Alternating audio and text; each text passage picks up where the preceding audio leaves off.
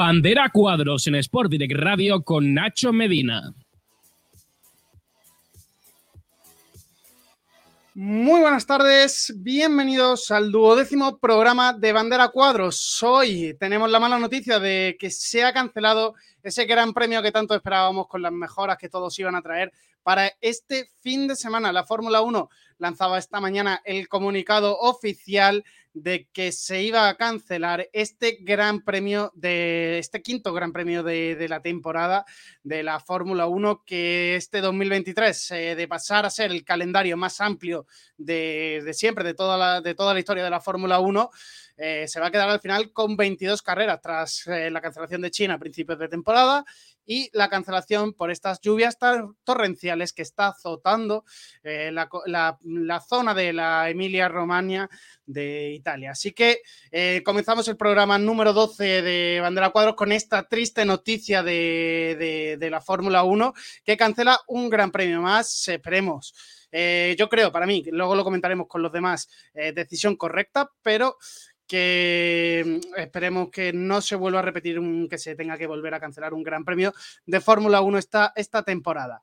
Eh, aún así, este programa vamos a tener una escaleta un poquito diferente porque íbamos a comenzar con, las motos y vamos a comenzar con las motos que han tenido su quinto gran premio del Mundial 2023 en el Gran Premio de Francia, en el circuito de Le Mans, eh, donde Betseki ha conseguido su segunda victoria de la temporada y ha conseguido quedarse a tan solo un punto del líder de la general.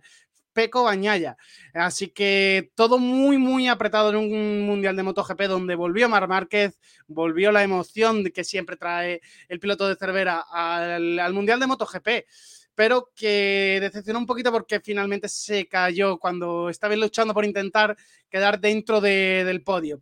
Eh, quien también se fue al, suelo fue Bañaya, por eso solo hay un puntito de diferencia entre él y Betseki.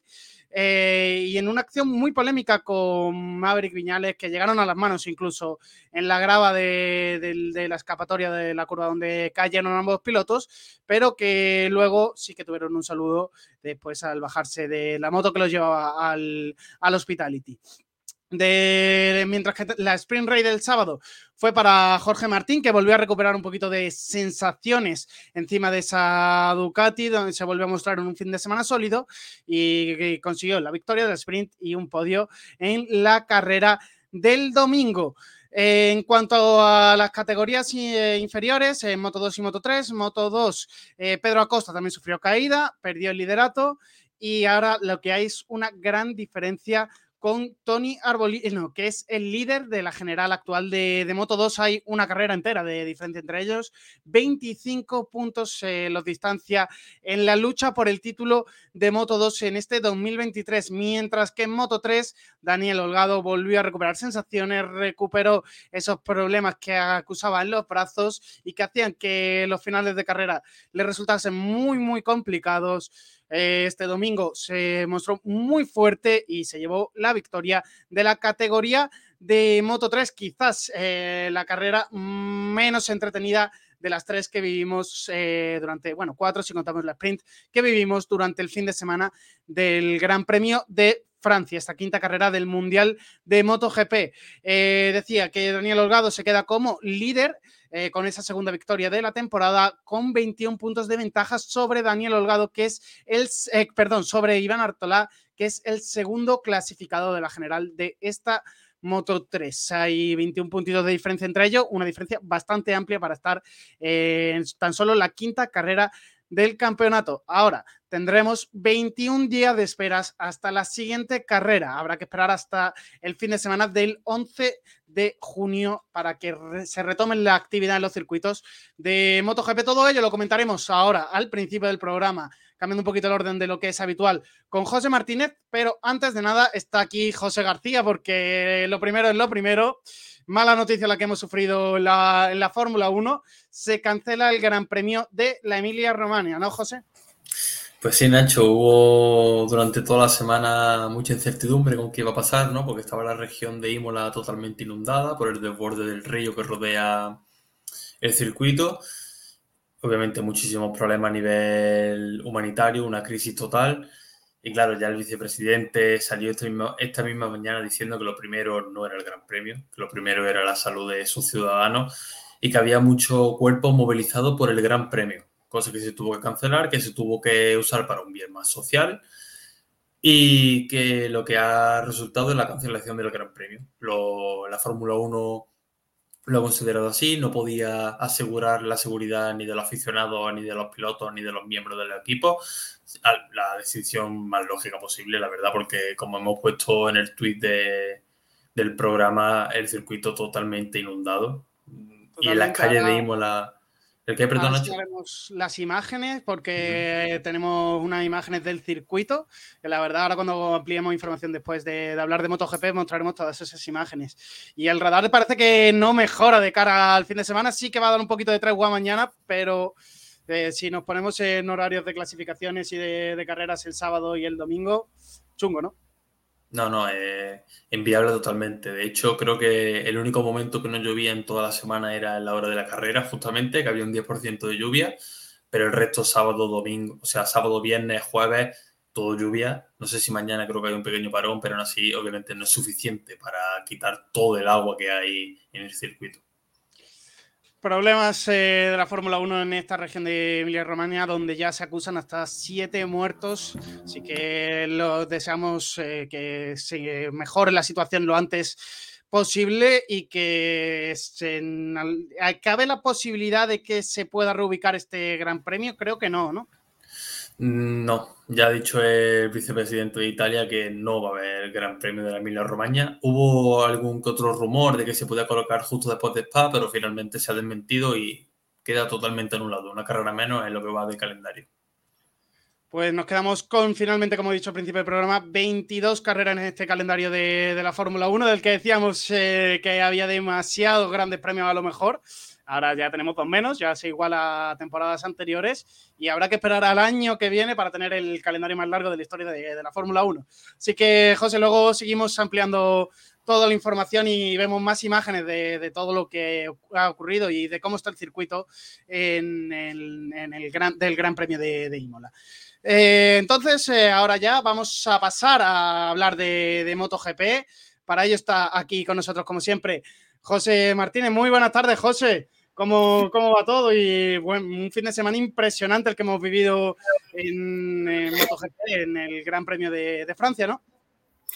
Muy buenas, Nacho. Eh, totalmente. Lo que, lo que has comentado tú fueron, eh, quizás la Moto 3 no fue tan buena carrera, pero sí que fueron eh, tres muy buenas carreras de un fin de semana que, ha dejado con muy buen sabor de boca, porque creo que lo tuvo todo. tuvo buenas carreras, buenos adelantamientos, caídas, tuvo también su momento de tensión y al fin y al cabo ha reunido yo creo que todos los los requisitos que, pedimos.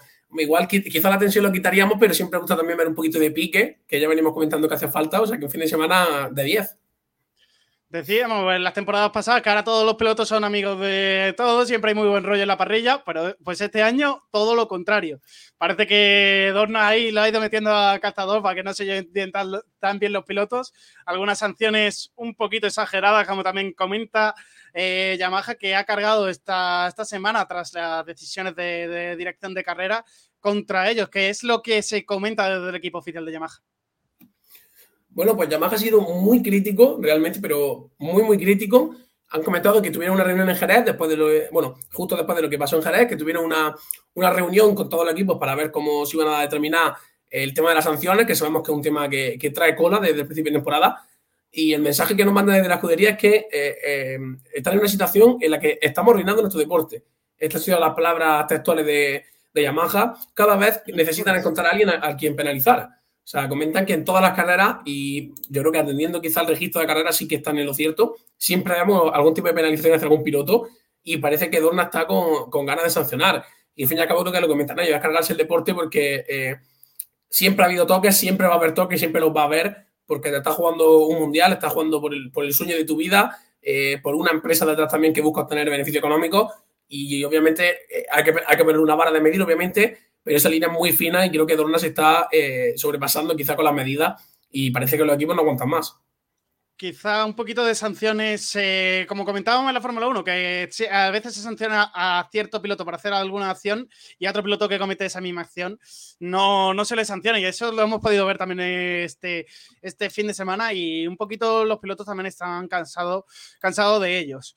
También eh, otro que he hablado de, esas, eh, de esa tensión que se vive en el paddock entre los Márquez y el resto, por así decirlo, parte Ducati contra, contra Márquez, es que eh, también ha, hablado Oscar Aro sobre esas, esa parte del paddock, referido sobre todo al equipo VR46 de Valentino, que tienen un poquito ahí de, de resquemor contra Marc. Sí, Oscar Aro que se ha pasado por el canal de Twitch de Nico Abad y la verdad que ha repartido palos para todo el mundo. O sea, no se ha callado con nadie y sobre todo en especial ha pagado con el, con el equipo Valentino Rossi y ha comentado que tienen un odio hacia Mar Marca. Al fin y al cabo, eh, al ser una marca de Valentino Rossi, los pilotos es uno es su hermanato y otro es de, su rancho en el que entrena, todos van a por él. O sea, eh, el odio de Rossi ha contaminado el entorno. Eh, o sea, palabras mayores las que ha tenido Oscar Aro Mm, también motivado después de la acción de, de con Mark, que lo hablaremos un poquito después, pero es que también, aparte de eso, ha, tenido palabras para tanto Aleix Espargaró como Jorge Martín, eh, con esa polémica que, luego entramos más a fondo que tienen con, las marcas y ha comentado que cuando ellos hagan lo que ha hecho Mark, que podrán criticarle, que hasta entonces nada. O sea, se ha quedado bastante a gusto Oscar que ha aprovechado ese, ese momento en el tuit de Nico Abad para, para soltar a diestro y siniestro. Eh, ahí, como decías, la ha soltado, la ha soltado bien pero bueno, es lo, realmente lo que se ve en el Pado, que hay un poquito de, Cuando vuelve Mark siempre está en el foco.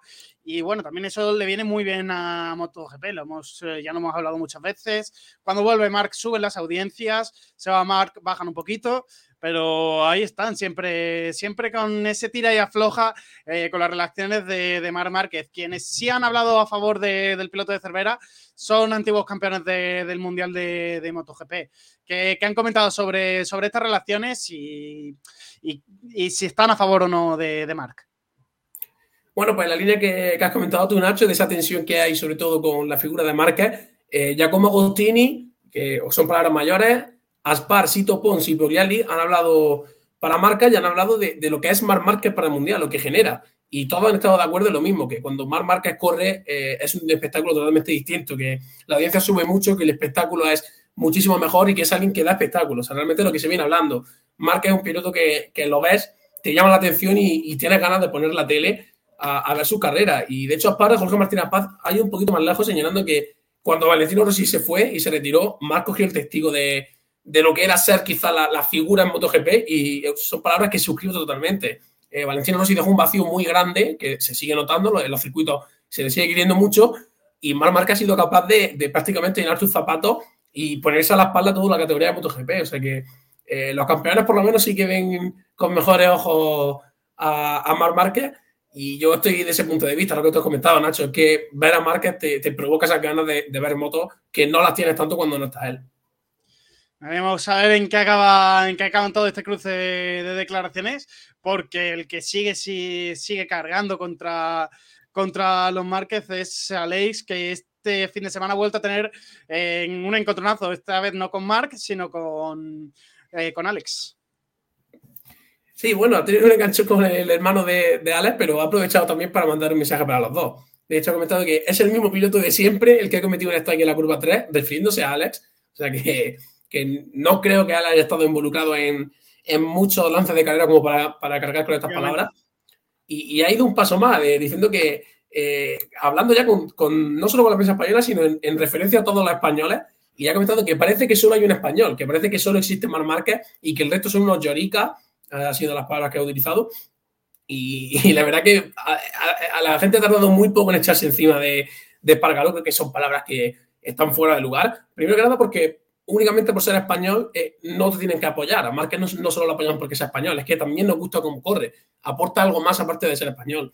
Eh, segundo, que es lo que le comenta a la gente. Cuando tú provoques lo que provoca Marc o, lo que ha ganado Marc, se, te tendrá también en más consideración y con más respeto. Hasta ahora, eh, Alex Pagaro, sintiéndolo mucho, es un piloto eh, de media tabla. La conviene ser un piloto bastante bueno, ha corrido MotoGP muchos años, pero que no es especialmente llamativo ni que va a ser especialmente recordado.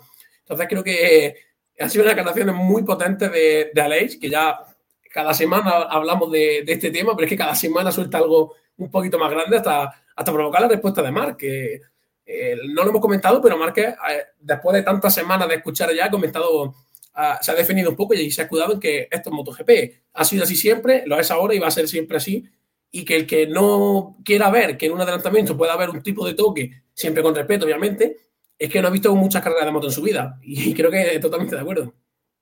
Efectivamente, que eh, yo estoy de acuerdo con, totalmente con eso, que en, el MotoGP la agresividad se ve mucho en pista y obviamente eh, MotoGP no es una categoría de monoplazas, es una categoría de motos. En el momento que te tocas hay probabilidad de caída y está muy claro.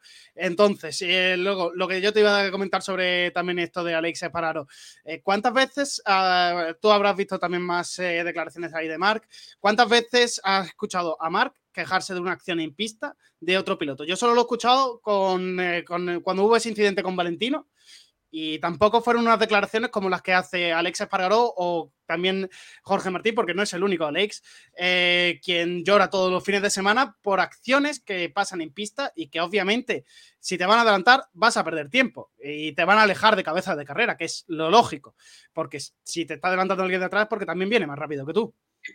¿Cuántas veces has podido escuchar a Mark quejarse de, alguna, de alguna acción en pista o de otro piloto que no ha actuado correctamente? Pues eh, las mismas que tú, Nacho. Y, tener en cuenta que con Valenciano Rossi también fue por todo lo que se montó ajeno a, lo que era. O sea, yo creo que si, si el caso no hubiese sido tan mediático, Marquez tampoco hubiese dicho nada. Porque estando en el centro público, con todo el mundo criticándole, y él lo único que dijo fue que, que Valentino no estuvo bien, o sea, ni se metió toda la semana hablar, ni, ni cada semana decía algo peor que lo anterior. Eh, él se centró en su, en su carrera y, lo que tú comentas, Nacho, o sea, si te adelantas es porque tú no vas igual de rápido y me parece llamativo que ahora vengan eh, Alexis Pagaló, Jorge Martín, Joan Mir, incluso que también ha hablado, a descubrir el fuego, cuando en MotoGP llevan habiendo toques y pilotos agresivos toda la vida. O sea, todos los pilotos que han estado aquí han sido agresivos y nunca se ha, se ha tenido este clima de quejarse y llorar todos los fines de semana. Ha habido episodios, obviamente, en el que se pasa una raya, te quejas una semana y se olvida el tema. Pero es que parece que ellos no están dispuestos a olvidar y, todas las semanas eh, aprovechan para hablar algo nuevo. Queremos saber en qué acaba todo, todo este todo esto, este cruce de declaraciones y estas eh, pullas contra otros pilotos de, la misma categoría que yo no llego a entender. Entiendo que no hay buenas relaciones entre todos los pilotos, como es obvio y como creo que debe de haber, porque si no, no hay tanta acción en pista.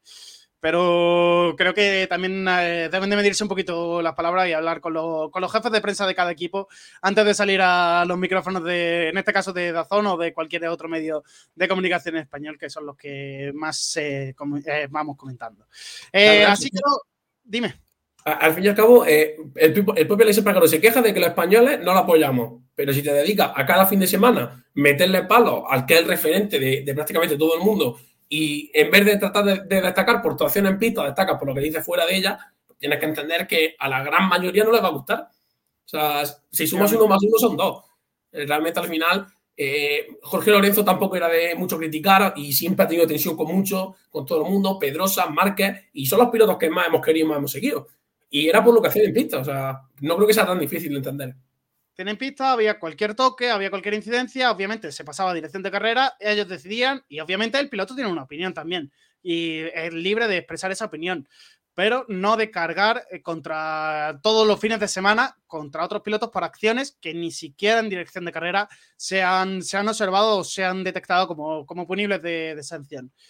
Y lo que ya comentaba, así quedó la Sprint Race del sábado después de 13 vueltas, es decir, 54, 54 eh, kilómetros al circuito de Le Mans en Francia con un, como decía Jorge Martín, eh, victoria para él de, la sprint, que suma 12 puntitos, seguido de Brad Binder, que suma 9, y de Peco Bañaya, que suma 7. Los únicos que ha sumado durante el fin de semana, Peco.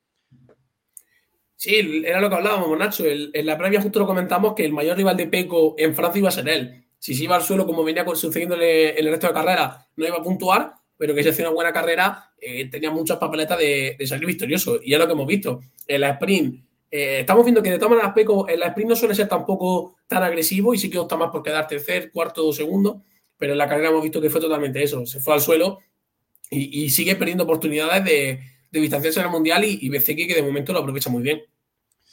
Veremos a verle a estos puntitos de la sprint si al final le cantan el mundial. De, por el momento le han ayudado a, a, seguir en la, en la, posición líder de, de, la tabla, con tan solo un puntito de, Luca Marini, que cruzaba la línea de meta en esta sprint en cuarta posición, justo por delante de un Mar Márquez que volvía este fin de semana y que ha vuelto a hacer otra, otro fin de semana de los suyos, en los que lo da todo, lucha por todo y al final el domingo viene la caída, después también de sufrir eh, caídas en entrenamientos libres y, y, no firmar quizás el fin de semana eh, que él tenía planteado de estar en la pista y de no rozar tanto el suelo para no seguir arrastrando lesiones. Sí, lo demás ya es que te quedas sin palabras. Vuelve mes y medio después con una moto que es inconducible, que el resto de ondas no, no dan con la tecla y, y llega el tío y te hace el viernes sí que es que se cayó dos veces, eh, pero obviamente Mar Márquez no tiene acostumbrado a ello. Ves que el sábado clasifica muy bien y en la sprint queda eh, quinto, perdón. Es que son cosas que tú ves y dices, no lo entiendo cómo, cómo puedes llegar lesionado con una mala moto y, y hacer eso. O sea, que se acaban las palabras para el de Cervera que, que sigue demostrando por qué es el reclamo actual de, de MotoGP. Hombre, y es que lo demuestra en cada, cada fin de semana que participa en la categoría y es que es, es el ídolo de masas de, de, MotoGP. El resto que puntuaron en esta sprint de, del sábado, eh, que vivimos el sábado en Le Mans, fueron Johan Zarco, que hizo cuatro puntitos quedando sexto, Marco Bezzecchi, que hizo tres puntitos quedando séptimo, Alex Espargaró hizo dos eh, quedando octavo y noveno fue Maverick Piñales que consiguió sumar un puntito al casillero. Y ahora sí, vamos a meternos ya en, las, en la carrera del domingo. Después de 27 vueltas acabaron tan solo 13 pilotos. Todos puntuaron lógicamente, pero muchas, muchas, muchas caídas y un fin de semana en el que acabar era, significaba entrar dentro de los puntos muchas caídas y también muchas sorpresas. Ahora lo, lo veremos más a fondo, con, sobre todo con, con, un resultado en especial que, que hay que quitarse el sombrero con él. Una carrera con lo que tú comentas, Nacho, se, se, fue tan de adelantamiento, tan tensa, tantas caídas, que al final al acabar sumaba mucho. O sea, que solo con terminar la carrera sumaba puntos. Y, y, creo que también eso es bueno, porque al fin y al cabo, eh, a mí personalmente las carreras que se abren mucho, donde se quedan partidas en grupo y, y ves que los grupos del final eh, compiten por nada, porque a lo mejor quedan del 15 al 20 los ves que, que llegan muy tarde y que no compiten por nada. Yo prefiero esto, que haya eh, caída dentro de, de, que no pase nada, más, nada grave y que todos los puntos se disputen hasta la última vuelta. Pues sí, eh, esperemos que no haya tantas caídas en el siguiente Gran Premio, de como dije, dije hay que esperar 21 días hasta el, Gran Premio de Italia.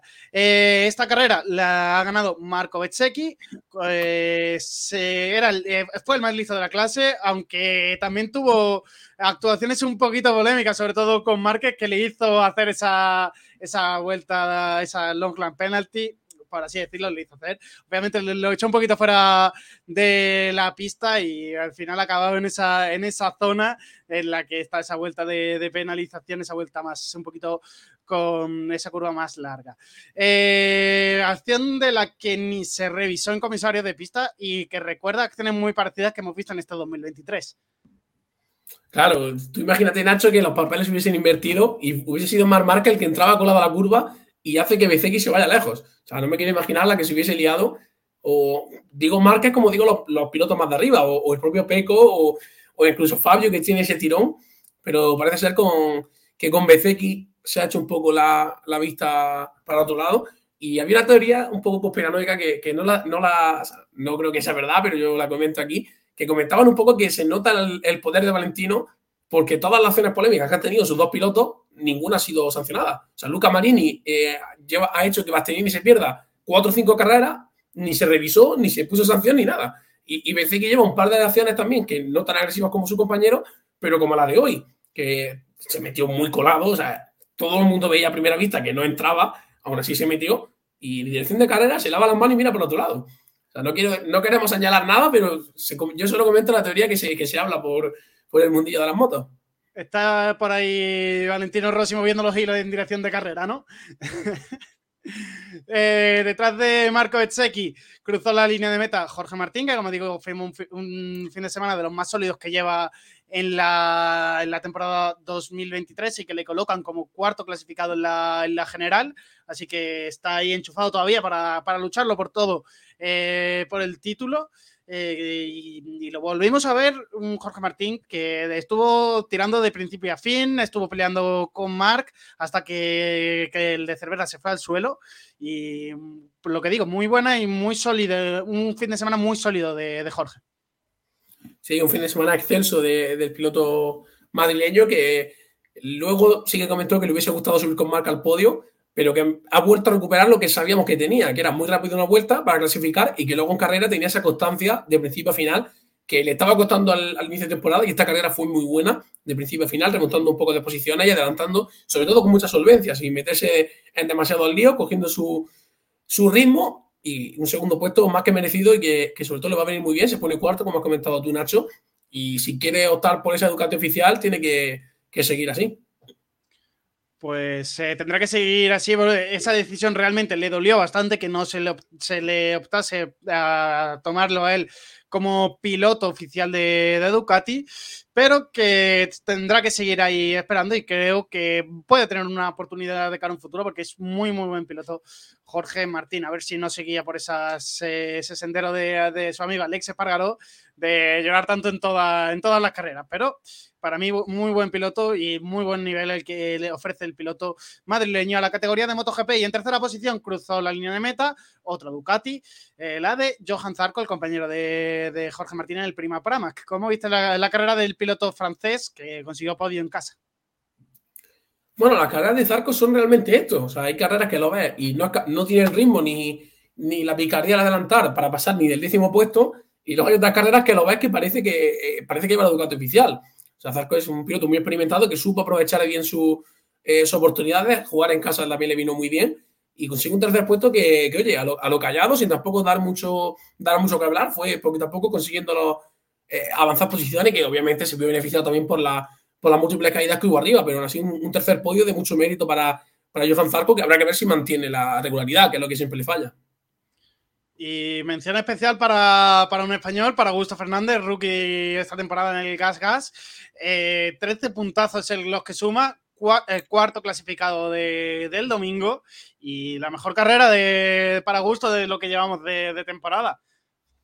Sí, esta es la sorpresa que he comentado antes, que aparte de todo lo que pasado había sorpresa y Augusto Fernández quitarse el sombrero con él. Eh, un cuarto puesto totalmente merecido, un poco, un poco a lo, Johan Zarco, sin, eh, sin dar mucho espectáculo, sin ser quizá la KTM de la que se está hablando, pero poquito a poco fue haciendo su carrera y consiguiendo un cuarto puesto que, le viene de perlas y desencadenando ahora un problema en KTM, porque recordemos que eh, tienen en KTM las dos motos oficiales que van a seguir, Miller y, Binder. Augusto, eh, Augusto Fernández llegaba este año y no tenía contrato para más, KTM tenía que ver si lo renovaba o no, y Paul Espargaro que en principio iba a seguir. Pero claro, a Pedro Acosta se le prometió un puesto en MotoGP el año que viene. Y Augusto Fernández ahora mismo, siendo rookie, declama un cuarto puesto y ya en, KTM, perdón, ya tienen que, darle vuelta a la configuración de pilotos porque... Sí, que yo, yo, creo que pensaron hacer como con Remy Garner, de sentido de lo subo de Moto 2, que, que fue a ver su primer año y luego, y luego lo quitamos, pero Augusto Fernández parece que va por otro camino. Esperemos que en este caso no echen a Augusto Fernández del Mundial de, de MotoGP, que realmente se está haciendo muy, muy buena temporada el, piloto español. Así que desde aquí esperamos que no, lo, no sea un descarte de, KTM y que encuentren otro hueco para, para a Pedro Acosta, que de cara, supuestamente, tiene ya contrato de cara al 2024 en MotoGP. Eh, detrás de Augusto Fernández acabó Alex Espargaró en quinta posición. Quien en quinta posición eh, ya hemos comentado un poquito esas declaraciones eh, sobre los problemas que tuvo a principios de carrera con, eh, con, Alex Márquez, pero que sigue ahí intentando meterse en la lucha del campeonato.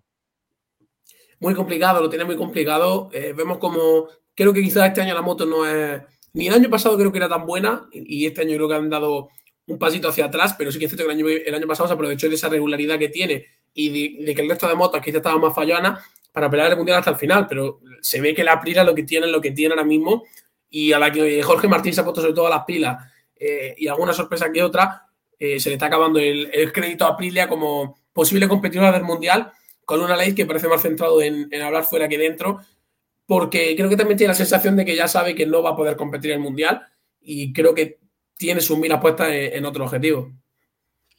Quien sí estaba firmando muy buena carrera y está firmando un buen año de, mundial es su compañero, em, su compañero Maverick Viñales, pero que al final en esta carrera se fue al suelo, en la, eh, se fue al suelo y no pudo acabar el Gran Premio de, Le Mans eh, con un incidente con Peco Bañaya que lo llevó a los dos a retirarse y un incidente un poco polémico del que se le ha puesto sanción a a Maverick Viñales, pero ¿tú cómo viste ese incidente? ¿Realmente lo ves como eh, incidente de carrera o crees que la sanción es justa para, Maverick? Bueno, yo creo que, si no me equivoco, la sanción creo que es por la reacción de después, porque lo que se venía hablando que la culpa era de, Peco, pero es que yo creo que eso fue un once de carrera. O sea, eh, Peco es cierto que Maverick le pasa, pero si se ve la imagen, Maverick se abre mucho, se abre, eh, se pasa la curva, porque al adelantar eh, va más rápido que Peco, se pasa la curva y Peco ve el hueco y como hubiese hecho eh, todos los pilotos agresivos y todos los pilotos que pelean por el mundial, él mete la moto.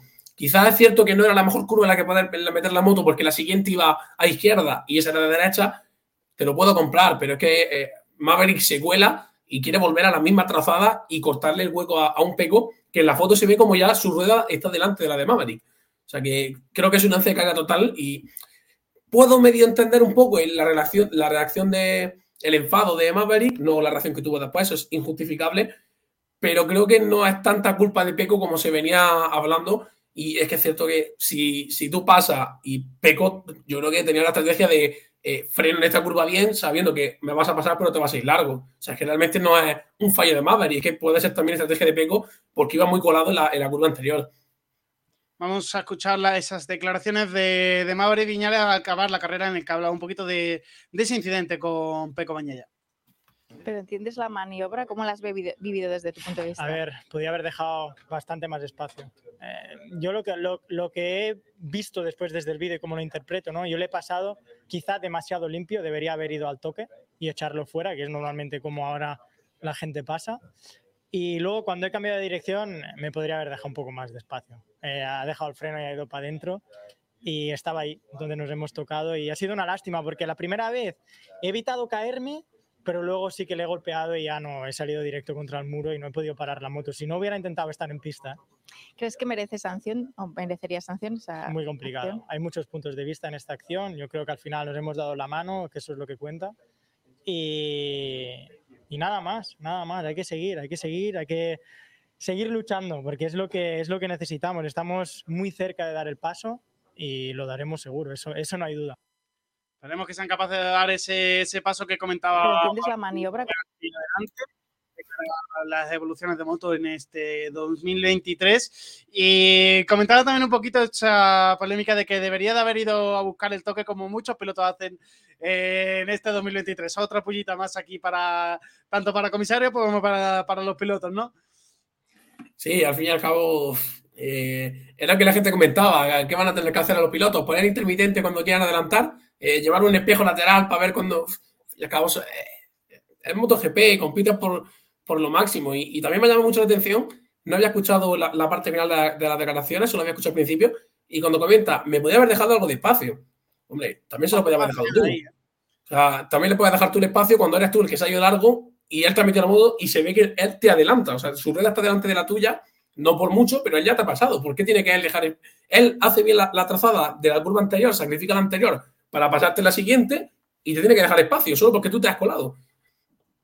Eh, pero sí estoy de acuerdo con él que a lo mejor sanción para ninguno de los dos, pero la sanción obviamente viene por la reacción, porque él dice, no, lo importante es darse la mano, pero es que se nota que le da la mano porque en el trayecto de, donde se caen hasta, hasta el pado en la moto, él sabe que eh, con lo que ha hecho tiene que intentar blanquear un poco la acción, darle la mano y quedar bien para que no le sancionen, porque si, si encima se baja de la moto sin darle la mano, es sanción clarísima, solo que la, estrategia no le ha funcionado, obviamente por, porque se dé la mano y a desgana como lo hicieron, no te van a quitar una sanción por algo tan tan llamativo. Es que el, vídeo de cómo se empujan es, bastante impresionante. Sí, sí, la verdad que imágenes que nunca queremos ver dentro de, un evento deportivo y que realmente, sí, como tú dices, las sanciones por, eh, por esa acción de después, creo que deberían de llevar sanción ambos pilotos, no solo, no solo Maverick Viñales. Eh, no sé cómo lo, ves tú, si también piensas que ambos pilotos deberían de llevar sanción si es por esa acción o solo crees que realmente Maverick es el que merece porque es realmente el que fue a buscar a Peco. Claro, en mi conectación me suceden dos cosas. En primer lugar es que no aguanto a Maverick Viñales, no me gusta nada como es y, y personalmente me cae muy bien. Y segundo, lo que tú comentas, que es Maverick que se levanta, que hasta los comentaristas comentan que va a pedirle perdón y realmente no. Y, los toquecitos del casco creo que son innecesarios. Hemos visto otros pilotos eh, zarandeándose un poquito, enfadados, pero creo que el, el, llegar, verlo en el suelo a Peco, cuando encima se ha chocado él con tu moto, o sea, que no ha sido caída normal, es que ha habido un choque que puede haberse hecho daño y ya que le toca el casco fuerte, como diciendo, recriminándole, creo que eso está bastante feo. Pero al fin y al cabo, en lo que hablamos siempre, Nacho, la disciplina tiene que ser para, para todos lados y quizás hubiese estado bien una sanción para, para, los dos porque realmente Peco también le devuelve el empujón cuando se levanta de, del suelo. Entonces, al fin y al cabo, si quieres, eh, si Dorne hiciese las cosas bien, que es el punto del que venimos hablando, sería sanción para los dos para sentar un poco de, el ejemplo de que esto no puede pasar. Porque ahora, por ejemplo... Eh, corrígeme si me confundo, también hubo sanciones en Moto 3 por un incidente parecido, un, a Jaume pero no me acuerdo del otro piloto, ¿se sancionó a los dos o solo a Jaume? Creo que fue a los dos. También sí, fue un, un, pelín más exagerado que este, pero claro. eh, al, al, fin y al cabo es, es, sentar el ejemplo, porque si ahora Peco no lo sanciona, en la siguiente carrera, alguien que, que le pase lo mismo que a Peco dirá, vale, pues si, si me, a mí me golpean primero, yo me siento en la libertad de responder que sé que no me van a, a penalizar. O sea, creo que sí sería justo a lo mejor penalizar a los dos y ya estudiar cuánta penalización para cada uno, pero estaría bien una sanción para los dos, sí. Pues eh, eh, no creo ya que se modifique la sanción, eh, ya es firme de cara al siguiente Gran Premio, así que Maverick tendrá una doble vuelta de long penalty eh, acumulada hasta, hasta el siguiente Gran Premio, pero no es el único que va a tener sanción, luego iremos comentando un poquito cómo, y sobre todo en la previa del, del Gran Premio de Italia, pues dentro de 21 días no os vais a acordar de lo que digamos hoy. Eh, seguimos ahora con la clasificación de, de, esta carrera, en la que detrás de Alexa Espargaró acabó sexto Brad Binder con la KTM. Eh, que venían acumulando muy buenos resultados y un gran inicio de, de temporada que ha frenado un poquito aquí con esa sexta posición, que no mala posición de, de Brad Binder. Sí, ha sido un fin de semana no tan exitoso para, para KTM, pero que seguimos viendo que tienen potencial para estar arriba. O viendo la carrera, me sorprendía el, sentido de ver que la KTM le aguantaba el arranque a Ducati, le, aguantaba el ritmo y cómo se nota la mano de Pedrosa. KTM, desde que contrató a Dani Pedrosa, ha pegado un salto de calidad eh, que lo lleva hasta donde está ahora, a ganar carreras con sus dos pilotos. No se lo está ganando con, con un piloto como a lo mejor hacía antes. Y una, una, carrera que, bueno, a Miller se le complicó, se fue al suelo, pero también estaba arriba. Y Binder que no ha podido pescar en, en agua revuelta. Aún así no se ha quedado eh, excesivamente lejos. Bueno, sí se ha quedado 13 segundos, que es que no es una distancia importante, pero un sexto puesto que, teniendo en cuenta todas las caídas que ha habido, le, le va a venir muy bien al sudafricano. Y el siguiente en la lista es Fabio Quartararo, que esta temporada seguramente quiera que, quiera que acabe ya, porque eh, no tiene una moto para competitiva.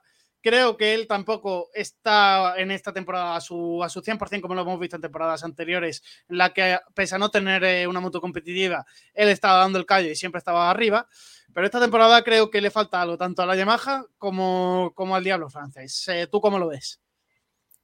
Totalmente. Fabio ha, ha, perdido quizás esa chispa, fruto también de, de, ver que tu moto en los últimos años no, no mejora, de, de, que saber que estás estancado y que necesitas dar un 120% para, para ser rápido. Y hablamos mucho de la Honda, pero no sé yo si Yamaha está en situación peor, porque de, de Yamaha...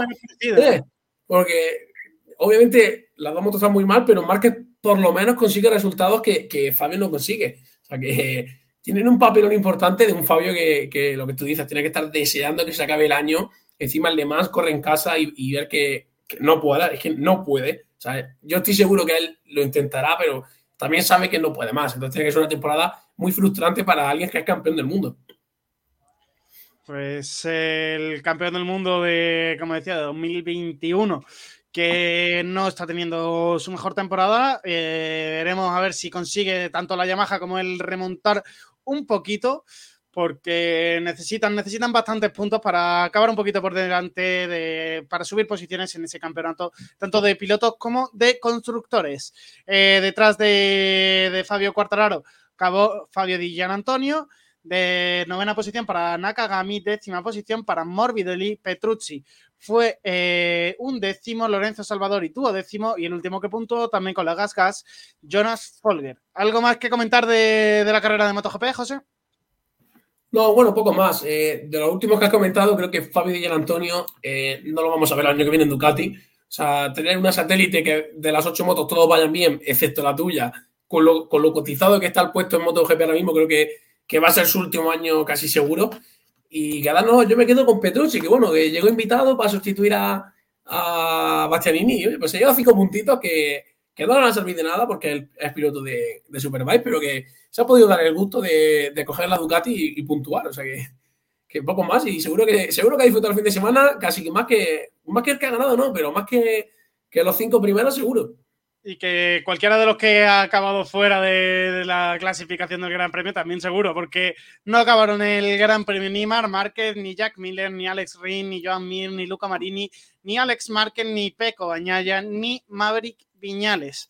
Así que, como decimos, un gran premio de, muchas caídas, muy emocionante también, porque ha sido para mí, como decía al principio del programa, uno de los, de los mejores grandes premios que llevamos eh, en este 2023, en el que más emoción ha habido, más batalla en pista, pero también se ha transformado en muchísimas caídas.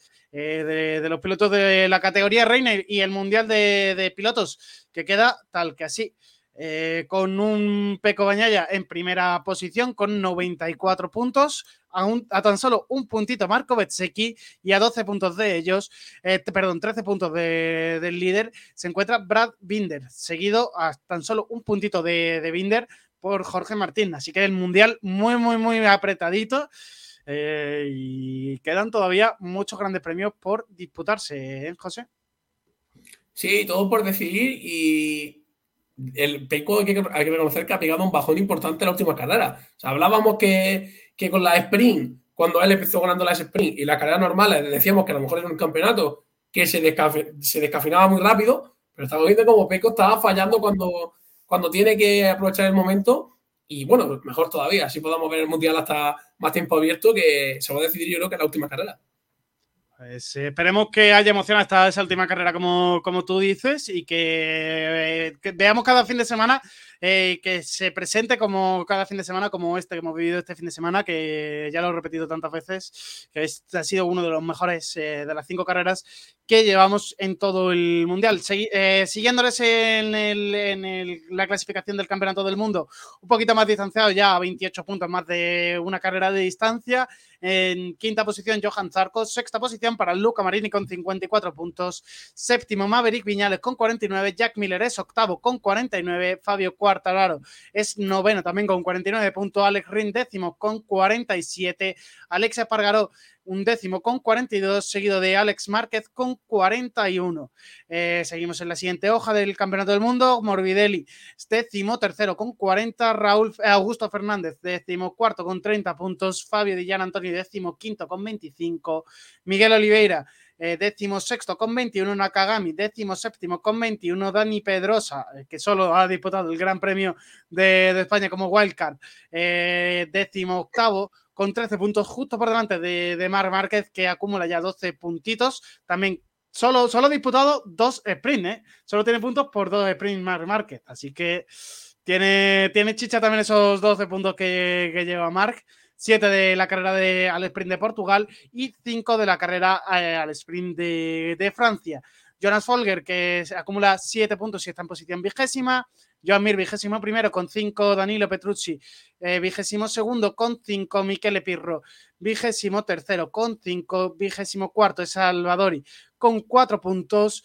3 puntos para Raúl Fernández en vigésimo quinta posición, vigésimo sexto Stefan Bradel con dos y Iker Lecuona, que también solo participó en la carrera de, España para sustituir a Marc, eh, con cero puntos, obviamente, pero no llegó a puntuar. Vemos el campeonato de constructores, en el que Ducati, obviamente, que la, la marca con más motos en pista, lidera con 174 puntos frente a los 103 de KTM, 80 de Aprilia, 73 de Honda y como decíamos, Yamaha en última posición, 58 eh, puntos. También hay que decir, solo tiene dos motos.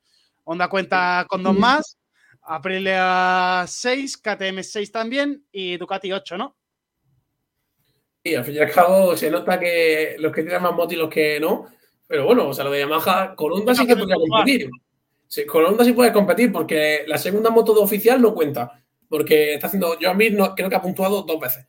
Y Márquez está siempre fuera. O sea, aunque tenga dos motos menos, mínimo que competir. Si, eh, si Morbidelli estuviese un poco más acertado, yo creo que estarían ahí. Pero, pero qué llamativo ver a, las dos abajo. ¿eh? No me acostumbro, no me acostumbro. Es difícil, es difícil acostumbrarse a ver a tanto a, Honda como a Yamaha en esas eh, dos últimas posiciones. Una, una pena. Eh, la historia, dos marcas tan históricas como son Honda y Yamaha tan abajo, es, una completa pena poder verlos ahí.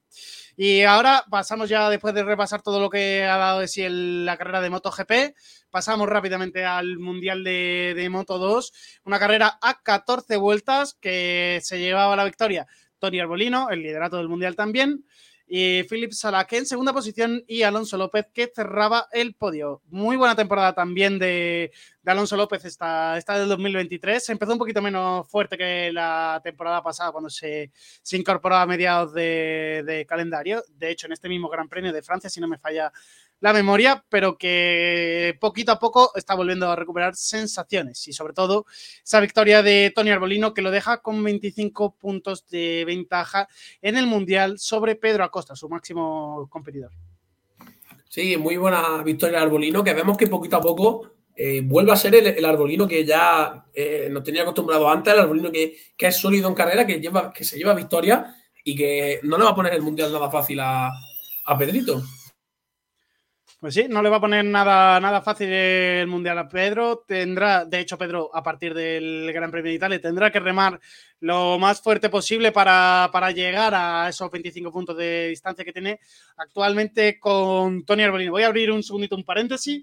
Eh, nos comentaba un oyente que el FM no va. Sí, lo sabemos. Hoy hemos tenido un problemilla con la, la antena, no me he podido conectar, así que luego eh, si no te has podido conectar al principio, luego tienes el podcast, como siempre, resubido y lo puedes escuchar tanto en iVoox como en Spotify, volverlo a ver en YouTube y en Twitter, que se queda colgado siempre. Así que yo recomiendo que si no podéis verlo ahora, lo veáis eh, cuando tengáis un huequito y también como solemos hacer programas largos, si no podéis verlo entero, durante la semana vais eh, escogiendo los trocitos que podéis escuchar. Seguimos con la categoría de Moto 2, como decía eh, hay ese, podio de, Tony Alborino, Filipe Salac y Alonso López, que vuelve a poner a la Bosco Oscuro en la parte más baja del podio, pero que la vuelve a subir ahí al podio. Perdón. Este año un poquito mejor eh, Alonso López que Fermín Aldeguer, pues sigue ese camino que se empezaba a ver a final de, temporada del año pasado. Sí que al principio Alonso López obviamente estaba un poquito más fuerte, pero desde que Alonso cogió la confianza con esta voz oscuro, siempre, siempre ha estado un pasito por delante de, Fermín. Sí, eh, Fermín que ya, lo conocemos, creo que eh, lo que diferencia a, Fermín de Alonso, creo que es un poco lo, que tiene Pedro Acosta, lo que tienen los, pilotos que, los veis y dices están destinados a, cosas grandes. Y que Alonso tiene ese puntito más. Obviamente, los dos son muy buenos pilotos, pero llega un punto en el que con ser muy bueno no te vale, que necesitas tener ese extra más. Y Alonso López, por mentalidad, por eh, condiciones físicas, por, lo que sea, tiene ese puntito extra más que hace lo que tú comentas, Nacho, que consiga un tercer puesto, que gane un poco la, partida cada carrera, un poquito más. Y también hay que darle valor a los dos, obviamente, porque también tiene mucho mérito de que en el segundo mundial más complicado de, de motos que esté luchándolo y, tratando de conseguir buenos resultados. Ahora mismo se encuentra tercero en el Mundial de, Constructores, de, Pilotos, perdón, eh, con 38 puntos de diferencia con Tony Arbolino. ¿Le ves eh, dentro de la pelea por el Mundial o crees que realmente Tony Arbolino ahora mismo es el claro candidato a llevarse esta categoría de Moto 2? No, veo posibilidades. Realmente, eh, lo como lo antes, Nacho, es la quinta carrera y 38 puntos realmente, si coinciden dos factores, que Arbolino se vaya al suelo, que tenga un fallo mecánico y tú consigas segundo o primer puesto, eh, ya deja la distancia a la mitad o menos. O sea, creo que es lo bueno que queden tantas carreras, pero también es un arma de doble filo. O sea, que se te empiecen a distanciar tan rápido también puede hacer que, tu mentalidad cambie y sobre todo la de Arbolino que se vea con esa confianza extra. O sea, que es un arma de doble filo del que tiene que, mirar el lado bueno de, la moneda y sobre todo trabajar para recuperar eh, los puntos en todas las carreras que pueda y poquito a poco que tiene ese, ese colchón de carreras, que no se desespere, pero que, eh, que se ponga a currar como, como un poseso. Y quien poquito a poco le está cogiendo el pulso a la categoría es Sergio García. Esta semana llegaba a los puntos, décima posición para él, seis puntitos que se lleva para casa y buenas sensaciones las que va dejando poquito a poco el, piloto español que se va acostumbrando a esta categoría de Moto 2, que quizás es el salto que más le cuesta a los pilotos a la hora de acostumbrarse, porque vienen de una Moto 3 que es muy diferente en formato de, conducción o en forma de conducir a esta Moto 2. Claro, y también hay que tener en cuenta que el factor de que tú llegas de Moto 3 sabiendo que como todas las motos son iguales, eh, en tu cabeza la idea de eh, no me van a ganar por moto ya la tienes. Cuando llegas a Moto 2 te das cuenta que siguen siendo muy parecidas, pero que, necesitas también poner, eh, centrar todo tu sentido en la moto y en tu ser rápido, que son más, más factores que hay que tener en cuenta con motos que ya se manejan más rápido, que tienes que hacerte rápido en la categoría, porque si no te coge mucha distancia, pero de momento creo que la adaptación está siendo buena. No se le puede pedir, obviamente, a todos los pilotos que en su primera temporada o en sus primeras cinco carreras ya estén consiguiendo grandes resultados, pero vemos como lo que tú comentas, que poquito a poco se va afianzando y eso tiene mucho valor. Porque si te afianzas las cinco o seis primeras carreras, el resto van a ir más sobre ruedas, ya empezar a pisar el top 6, eh, poquito a poco, sabiendo que estás debutando en la categoría. Eh, quien no ha tenido ese, ese, esa toma idílica tan. Bueno, tampoco es idílica porque no está arriba del todo eh, Sergio García, pero quien le está costando también un poquito más, aunque ha llegado un par de grandes premios más tarde que él, es a su ex compañero de, de equipo, Izan Guevara, que con la Gas Gas sí que se le ve que está un poquito más por detrás en cuanto a acostumbrarse a esta categoría de Moto 2 este fin de semana, firmaba un vigésimo segundo puesto, obviamente no llegaba a los puntos y carrera complicada para él que por lo menos consiguió acabar.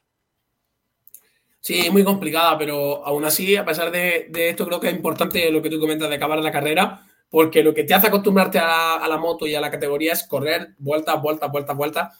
Y estos fines de semana lo que no eras capaz de sacar nada positivo, eh, buscarle la vuelta, buscar el, el giro de tu de, tratar de encontrar lo mínimo que se por ahí, eh, también tiene valor. O sea, realmente es malo, te prende mucho y tiene que centrarse en eso y no desesperarse al, verse que todavía no encuentra la manera de ser rápido. Pues eh, esperemos que consiga ponerse en forma o adaptarse a esta categoría de, Moto 2 lo más rápido posible para que lo veamos ahí disputando, eh, intentando llegar a los puntos y pelear por un poquito por el Mundial. Eh, veremos qué ocurre de cara a las siguientes carreras y sobre todo en este parón que tiene tiempo para seguir preparando y seguir con esa preparación física de cara a la temporada 2023 en, en Moto 2. Eh, como decía Pedro Acosta, caída, de, caída suya y que él decía en el post eh, que ya Francia le debe, le, debe, le debe un par de victorias porque ha estado cerca en dos carreras y que en las dos se ha ido al suelo. Claro, al fin y al cabo, Pedro Acosta es como, es como Mark, ese tipo de pilotos que prefiere una victoria a quedar segundo o tercero y al final ese riesgo además que tomas te hace que te vayas al suelo solo. no, no se puede no se señalar a nadie, no se puede señalar a la moto, es un factor humano, de, ya sabemos cómo es Pedro, la ambición que tiene y al fin y al cabo eh, hay días que te sonríe la, un poco más la suerte, días que te sonríe menos y la caída obviamente le, le dificulta al Mundial ahora porque quieras que no, ya son un poquito de puntos que coge el bolino pero que, sobre todo sabemos que esa actitud que tiene Pedro, si le sigue manteniendo, tarde o temprano llegan las la buenas sensaciones y esas caídas dejan de ser caídas para ser eh, grandes carreras como tiene acostumbrado. O sea que tiene que centrarse en él sabe cuál es su fórmula para ser rápido y no cambiarlo. Esperemos que vuelva a recuperar esas sensaciones eh, Pedro Acosta de cara al siguiente Gran Premio, en el Gran Premio de Italia, y que vuelva lo más fuerte posible para recortar esa, esa diferencia de, puntos en las que se ha metido, que son 25 puntos de diferencias. Así es como queda el Mundial de, de Moto 2, con un Tony Arbolino en primera posición, Acosta segundo, Alonso López tercero, Philip Salak en cuarta posición, Aaron Canet quinto, Jake Dixon sexto, Sam Lowe séptimo, Somkiat Chantra octavo, noveno es Celestino Vietis, Fermín Aldeguer en décima posición, Albert Arena un décimo, eh, Manuel González duodécimo, Sergio García décimo tercero, Jeremy Alcoba décimo cuarto, Boben Schneider décimo quinto, Barry Baltus décimo sexto, Darren Binder décimo séptimo, Joe Robert décimo octavo, Ayogura décimo noveno, vigésimo es eh, Lucas Tulovic, eh, Denis Foya es de, vigésimo primero, vigésimo segundo es eh, Sean Dylan Kelly, eh, vigésimo tercero Jordi Torres y eh, ya estos pilotos que no han puntuado en la categoría de intermedia de Moto 2. ¿Algo más que comentar de, del fin de semana de la categoría intermedia, José? No, un poco más, solo que eh, muchas ganas de, de, ver cómo se va desarrollando este mundial. Y un dato así más gracioso entre nosotros, cómo, cómo se complica pronunciar a Sean Dylan Kelly, el americano, que, que al tener tres nombres, eh, siempre como que el enganche entre uno y otro se, se complica como, como tenga muy dominado y la verdad es que tiene un nombre un poco puñetero. Pues eh, sí, que, sí, que es complicado, se me complicaba ahí un poquito a la, a la hora de, pronunciarlo, pero eh, habrá que leerlo mucho de, cara a los siguientes eh, grandes premios para, para, no quedarnos ahí un poquito trabado. Eh, Moto 3, victoria, volví a la senda de la victoria Dani Holgado. Eh, comentaba en los micros de Dazón después de la carrera que en las carreras anteriores había tenido un poquito de problemas en los brazos, no eh, llegaba a final de carrera muy magullado, con mucho cansancio y que no le dejaba eh, atacar ese y mostrar su gran ritmo de carrera la, de cara a las vueltas finales. Este fin de semana sí que lo ha conseguido, llegaba un poquito menos cansado a final de carrera y lo hemos visto muy animado de principio a fin. De hecho, defendiendo esa posición con Ayumi Sasaki, que acabó a 0,1. Así que muy, muy juntito el, eh, el paquete de, Moto 3. Sí, al fin y al cabo, teniendo en cuenta como en Moto 3, que sabemos que son carreras que se definen mucho en la última, en la última vuelta y sobre todo en, los últimos tramos de cada vuelta, es muy importante llegar en, en las mejores condiciones, tanto de posición, en el sentido de tener una estrategia eh, pensada para cómo acabar, tanto en posición como digo, tanto mentalmente, saber que se decide todo al final y sobre todo físicamente. Si ves que cuando llegas a final de carrera te encuentras un poco más fatigado, que tienes molestias, se va a complicar mucho porque el resto de pilotos llegan muy bien sabiendo que la oportunidad está ahí de, hacer un buen resultado y ya se ha visto que Daniel Holgado, a la que se ha recuperado, se ha hecho con esta victoria y estuvo muy cerca de Jerez, que se le vio que tenía muy buen ritmo, o sea que eh, nada, que, que siga así, y que se va a ver sobre todo que, se va a apretar la zona alta de, de, la categoría. Esperemos, esperemos que se apriete todo, todo mucho de, momento. Eh, Daniel Holgado es líder con 21 puntos de, distancia sobre Iván Artola, que como decía al principio, acababa esta, esta, carrera en cuarta posición, se dejaba ahí unos cuantos puntitos con respecto al líder, y el que acabó segundo, eh, en tercera posición, Jaume Masia, que cerró ese podio que vivimos con Ayumu Sasaki, eh, de Jaume Macías se queda en tercera posición, la misma que ha conseguido este fin de semana, también con 21 puntos de diferencia. Así que estas tres primeras posiciones de, del Mundial de Moto 3 españolas y encima con una diferencia que es la misma, 21 puntos. ¿Cómo ves tú la pelea por el Mundial de Moto 3? Muy apretada y habrá que tener en cuenta también los factores como la experiencia y el tiempo que lleven. Recordemos que Jaume Macías eh, es abonado a la categoría, como, como tú mismo puesto. Es un piloto que la conoce de sobra, que sabe que está ante, si no es su última, su penúltima oportunidad. Y se encuentra, claro, con, con las ganas de, gente como Holgado que llega a la nueva, que, que quiere también eh, hacer su carrera, que quiere ganar.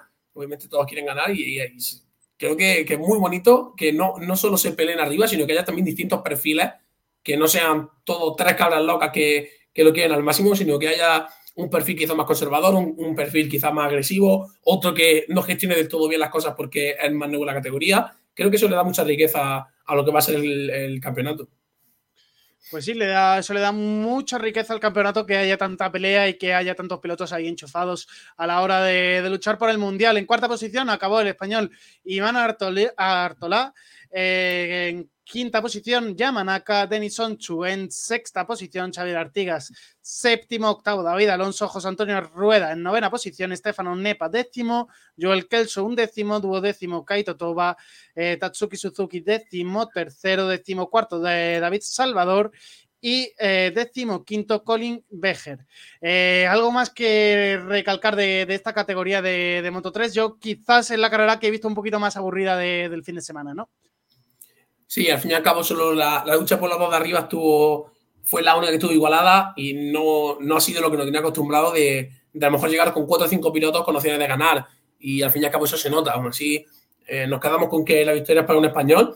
Y yo quiero comentar el bajón de, de Dani Sonchu que eh, años anteriores sí que parecía que estaba ahí, pero este año creo que le está costando más de, la cuenta y habrá que ver si, es capaz de dar la vuelta a la situación, porque no está teniendo buenas sensaciones en este comienzo de temporada. Pues no está teniendo buenas sensaciones en el inicio de esta temporada. Eh, veremos si consigue mm, eh, darle la vuelta a la tortilla a esta situación y cerrar y sumar unos poquitos más de puntos. también les va a venir muy bien esta, estos 21 días de reflexión y de preparación de cara a la segunda parte del Mundial. Así que veremos a ver en qué acaba, en qué acaba todo, todo esto. Eh, y el Mundial de, Moto 3 que acaba de la siguiente manera, eh, con un Daniel Holgado en tercera posición, eh, perdón, en primera posición con 21 puntos de diferencia sobre Iván Artola y sobre Jaume Masia. Diego Moreira que era su principal competidor al principio de temporada. Se ha distanciado un poquito, se queda 29 puntos de ellos con 55. Eh, Xavier Artigas es quinto y eh, Ayumu Sasaki es, sexto. El resto de la clasificación, aquí la tenéis en pantalla y la podéis ir viendo de cara a ver dónde están vuestros pilotos. José, ahora tenemos 21 días de descanso de MotoGP. El parón de, verano ha llegado a la categoría reina del motociclismo. Eh, ¿Qué vamos a hacer estos 21 días sin tener eh, emoción en pista de, MotoGP? Pues no lo sé, porque iba a decir pasarnos a Fórmula 1, pero ya el primer fin de semana eh, no nos van a permitir hacerlo. O sea que, por lo menos nos vamos con un, gran, un gran sabor de boca de la buena carrera que ha sido, pero sí que se van a hacer largas estas tres semanas porque no vamos a poder descontar esta con la Fórmula 1. Porque encima es que no hemos quedado sin, Fórmula 1 este, este, fin de semana, como nos ponía aquí el Plaza. Eh, también nos decían la seguridad ante todo es lo primero, y obviamente la seguridad es lo primero. Ya ha habido, como comentaba al principio del programa, siete muertos oficiales en estas eh, inundaciones en la región de la Emilia-Romagna.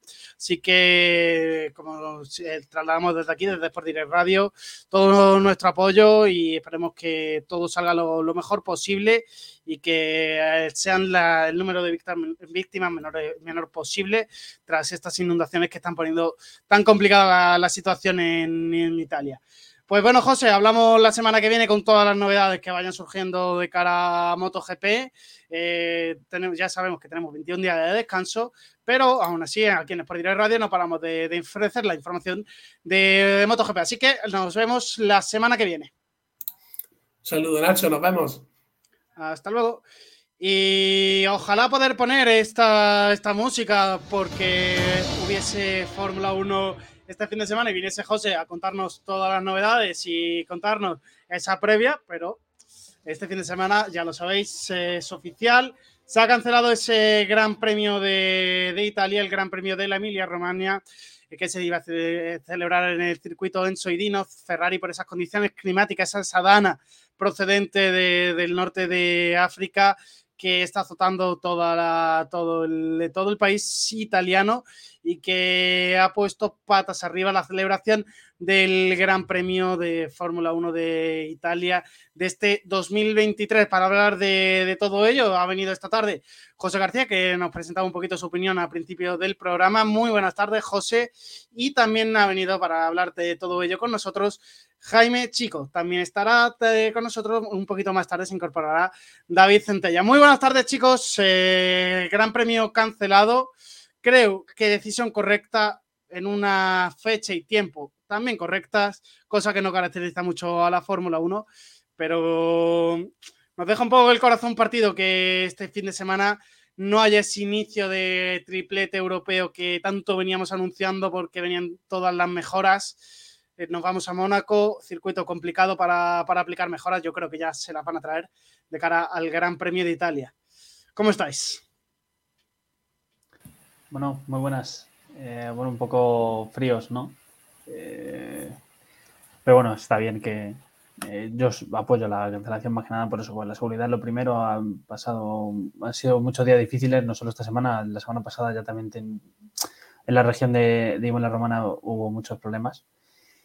Y nada, pues la Fórmula 1 por fin ha actuado bien, como decía Nacho.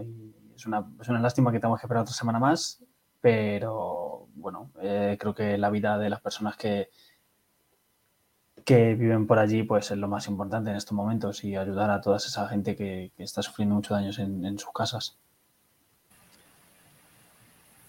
Bueno, yo creo que es decisión correcta, por supuesto, ahí estamos todos de acuerdo, pero es que yo creo que no había decisión, me refiero, no se va a correr.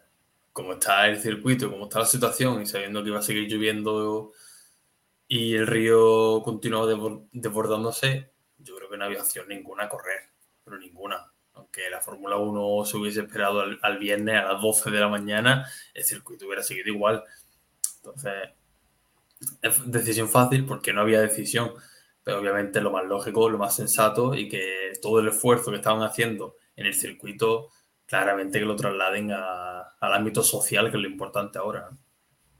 Esperemos que sí. Entre otros, Alfa Tauri ya ha puesto también en, marcha una recaudación de fondos para las posibles víctimas que pueda haber de, esta tragedia que está viviendo Italia. Estas son las imágenes de, de, cómo estaba el circuito, las ofrecía un equipo de retransmisión Local Team. Eh, así es como se encuentra ahora mismo esa zona de, de paddock de Fórmula 2, Fórmula 3 y eh, donde están todos los, medios de comunicación, donde se instalan las redacciones. Eh, situación muy complicada ahora ese desbordamiento del río que pasa por al lado del circuito de, Imola. Eh, como decíais, una noticia muy triste. Eh, desde aquí, después de radio, como he dicho antes, apoyamos a todo, todos los equipos de emergencia y todo el que está apoyando a esta región de Italia tan azotada y que ya ha sufrido, como decíamos, siete víctimas mortales. Desde aquí todo nuestro pésame y todo nuestro apoyo. el circuito sí que no se veía afectado, por eso se hablaba de que a lo mejor podían correr los monoplazas ahí, pero viendo cómo, está el panorama del paddock, eh, lo que ponía en, mayor jaque es eh, los planes de evacuación y la forma de retransmitir el Gran Premio. En principio también se habló también de pues, este, este, con esto de hacerlo a puerta cerrada para evitar que el, desplazamiento masivo de gente, hacer que entrase el mínimo personal disponible al circuito pero era inviable por, simplemente también por la forma de retransmitir los grandes premios que, tiene la Fórmula 1. No había forma viable de, hacerlo. Eh, ya está por aquí también David Centella. Muy buenas tardes, David. Hemos ido conociendo un poquito lo que opinaba Jaime y José de esta cancelación, para nuestro parecer, a tiempo de, la Fórmula 1. Eh, ¿Cómo lo ves tú esta, este, este, triste suceso que estamos viviendo para, para este quinto Gran Premio de la temporada? Hola chicos, ¿qué tal? Pues eh, la verdad que se toma pues la, decisión lógica, al fin y al cabo. Eh, lo primero está la salud y, la seguridad de las personas, ¿no? Y al final, lo que hablaba antes con un compañero, eh, no sé, no entra en cabeza de nadie que las fuerzas y cuerpos de seguridad de Italia dediquen unos efectivos a un gran premio de Fórmula 1 que al final les acaba quitando a la, población, sobre todo a la, a la zona de la Emilia Romagna, eh, Faenza, que también la, la, carretera eh, que conecta a los dos pueblos está prácticamente inundada y, bueno, nada, eh, al final, pues, aunque sea por este motivo, se nos queda un calendario más mm, que nos gusta más a los puristas, ¿no? De menos carreras es una lástima que tenga que ser por estas condiciones, sobre todo para eh, la región de Italia, pero creo que, bueno, el debate de, tantas carreras en un calendario eh, lo llevamos hablando aquí tiempo, ¿no? Así que, bueno, esperemos que, que, no haya más víctimas mortales. Eh, creo que esta mañana había cuatro, si no me equivoco, ¿no? Han sumado ya hasta siete en los medios oficiales, eh, así que situación muy complicada la que se está viviendo en esta claro, región. Claro, Y esperemos que, que eso, que, que, estos días pues se pueda trabajar eh, más, se pueda evacuar sobre todo a la, a la gente de las zonas más afectadas y que no y que esas cifras pues no vayan a más. Esto es eh, lo que comentabas de, Faenza, si se encuentra ahora mismo una, prácticamente al lado de la, fábrica de, Alfa Tauri.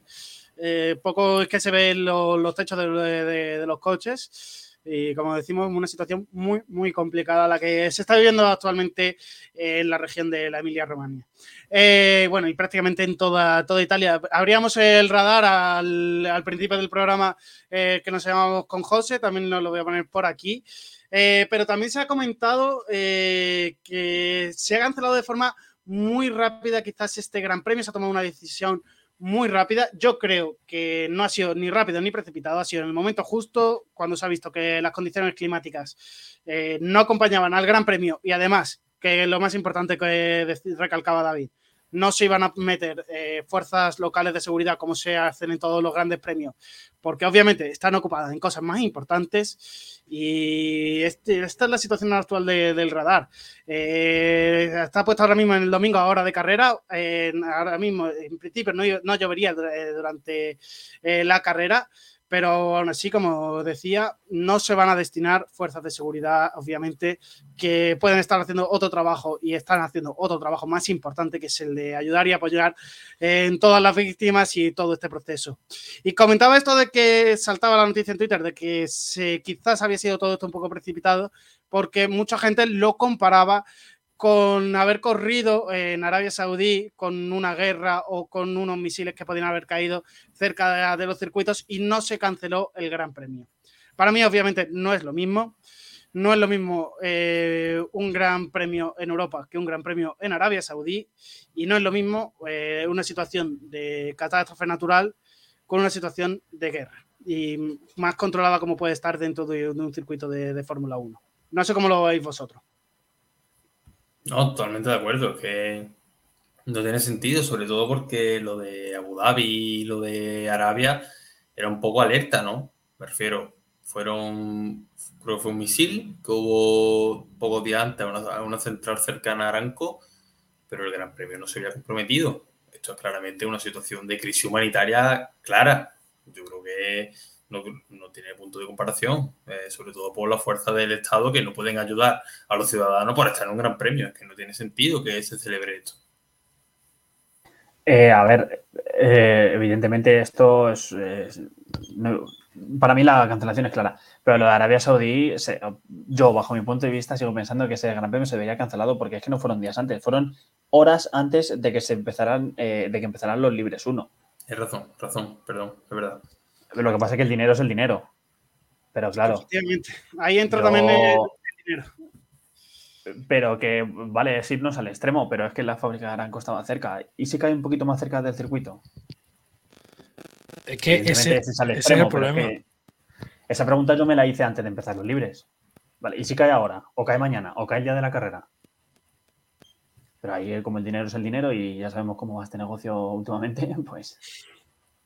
Ese es el gran problema, lo que dice Jaime, ¿no? O sea, que yo creo que eh, dentro de que son dos, eh, dos fenómenos totalmente distintos, eh, el Gran Premio de Jeddah de su inauguración se debería de haber suspendido en ese momento. O sea, ¿qué país en guerra? Porque recuerdo que era que, una, que Yemen estaba bombardeando la fábrica de, de Aranco. O sea, ¿qué cabeza cabe que eh, haya caído un, un, misil 10 kilómetros eh, mmm, más hacia el norte, creo, del circuito, que hasta un piloto dijo, recuerdo por radio en los libres 1, eh, aquí huele a quemado y se pensaban que era el coche. No, no era el coche, es que había caído un misil. Por desgracia es lo que tenemos, ¿no? Que la Fórmula 1, pues que se vende a, a Arabia Saudí, a, los petrodólares, por así decirlo, ¿no? Igual que se habla en el fútbol con el, con el Manchester City, precisamente, ¿no? Que, que juega esta noche las eh, semifinales contra el Madrid de la Champions, eh, pues la Fórmula 1 igual, totalmente igual. Está silenciado, Nacho. Perdón. Es un problema de saber también a quién le vendes esos eh, derechos de, la Fórmula 1 y de llevar un gran premio eh, a tu país. es oficial que ya ha sido cancelado para, esta temporada, no se va a reubicar en el calendario. Al principio aparecía como posibilidad introducirlo después de después de, de Spa Francorchamps, pero mm, al principio está cancelado de forma definitiva, aunque en el comunicado de, oficial de la Fórmula 1 no se cerraba esa, posibilidad también, pero eh, ya sabemos que prácticamente al 99% este, este Gran Premio de Imola de 2023 no se va a retomar. Eh, ¿Quién van a ser los grandes perjudicados? Son los aficionados que tenían entradas compradas, vuelos comprados para ir a, a Italia a ver este Gran Premio. Habrá que estar muy pendiente también de la Fórmula 1, a ver cómo gestiona esto si devuelve los importes de, las entradas, que espero que sí, porque no ha podido realizar el, Gran Premio, pero eh, los aficionados, los grandes perjudicados, los aficionados que iban a acudir al, Gran Premio son los grandes perjudicados, ¿no? Sí, bueno, eh, está claro que esta temporada no se va a hacer, ya lo ha dicho Fórmula 1 prácticamente, e incluso el alcalde y el presidente de, del Automóvil Club de Italia que ha dicho que, sí, que la carrera se va a recuperar, pero en 2026. O sea, que ya es oficial que se alarga eh, un año más el contrato que tenía Imola, que acaba en 2025. Eh, que, bueno, por un lado, pues salen un poco ganando, si lo podemos decir de aquella manera. Y nada, por los aficionados es que no hay más remedio que, que devolver las entradas porque mm, yo qué sé, la única opción que se me ocurre así a bote pronto que estas entradas pasen para 2026, pero bueno, ¿qué sentido tiene eso, no? Eh, dinero o posibilidad de, asistir al Gran Premio el año que viene, eh, pero devolver las entradas creo que sería lo más lógico y, te quitas de líos. Eh, con Bélgica, mm, un segundo, no, no sé si os acordáis, pero con Bélgica se llegaron a devolver el dinero de las entradas, no, ¿verdad? Se les hizo un descuento en las entradas de, cara al siguiente Gran Premio, pero no se llegó a devolver los importes. Pero eso es lo que, lo que iba a poner yo ahora aquí en la mesa. Eh, teniendo el precedente de Bélgica en la que no se devolvió el importe completo de, las entradas, eh, creo que la Fórmula 1 tiene por ahí algo guardado para no devolver, aunque haya una catástrofe natural, obviamente, ese, importe y, realmente lo más perjudicado, como digo, van a ser los aficionados. Claro que yo eh, esta mañana, eh, escuchando a Víctor Abad, decía que la Fórmula 1 se podía coger a que se suspende por eh, fuerza mayor y así no tener que devolver el dinero de las entradas. No creo, no creo que, que sean tan, tan agarrados, ¿no? Por decirlo más ameno. Esperemos que, no ocurra eso y que los aficionados puedan o disfrutar del Gran Premio de cara al año que viene o que se les devuelva, obviamente, que es lo más lógico, el importe de, las entradas, porque obviamente tú tienes reservado este fin de semana eh, durante bastante tiempo del año, las entradas las compras con antelación y no, a lo mejor no puedes pedir otro fin de semana de, esta misma temporada o, de, o del año que viene, no te viene bien pillar vacaciones en el trabajo de, en esa misma fecha. Así que lo, lógico sería que, que devolviesen el importe, aunque como tú dices, David, ahí está esa, esa causa de fuerza mayor que puede hacer que la Fórmula 1 no devuelva el dinero de las entradas. José, ibas a hablar, ¿no? No, pero no iba a aportar mucho más, yo tampoco Así que lo dejamos, dejamos ahí este tema un poquito de, la Emilia Romagna. Y lo que también nos vamos a quedar con más ganas los eh, aficionados eran las mejoras que iban a traer tanto Ferrari como Mercedes, como la mayoría de equipos a Imola. Eh, yo creo que no las van a traer para Mónaco, no sería lógico, es no es un circuito donde probar eh, mejoras porque no vas a tener grandes resultados volvemos a los test de España, la pista de pruebas por excelencia de, la Fórmula 1. Se probarán en el Gran Premio de España de aquí a, tres, eh, a dos semanas. Perdón. Es lógico, ¿no? Ya con Mónaco, no, yo creo que ningún equipo ha introducido un gran paquete de mejoras. Hablando un poco de Aston Martin, que era lo que más se esperaba para Imola, han cambiado un poco el planteamiento. Van a, en vez de traer el paquete grande en una carrera, van a traer pequeñas mejoras en todos los Gran Premios. No sé hasta qué punto le funcionará. Luego también se habla de que puede traer un poco más de mejora quizá en Canadá, pero que la línea general de la temporada va a ser pequeñas mejoras constantes durante todos los fines de semana. Y luego Dan Follow ha hablado de que Mercedes y Ferrari no están tan lejos. Yo no sé esta gente en qué realidad vive cuando tienen un coche un segundo más rápido. Dicen que cuando están ahí, no sé, cuando Ferrari y Mercedes están ahí arriba, ¿por qué no están tan mal? Están tan mal comparado con Alpine. Contigo están muy mal. Y ya cada uno aquí iba a reparar a su puerta.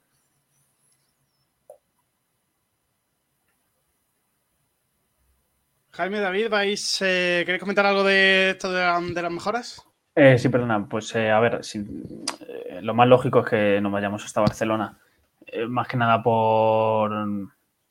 Pues porque Mónaco yo creo que no es un circuito ideal para, para probar este todo lo que querían llevar todos los equipos, sobre todo también Mercedes e incluso Ferrari. Así que nada, lo más lógico es que lo veamos en, en España sin problema. Lo que pasa es que, bueno, pues esto te quita un poco de. Sí, verdad que tienes una carrera menos al final del año, pero te va- ya son dos carreras menos en las que puedes eh, probar y, dar cacita a, a Red Bull.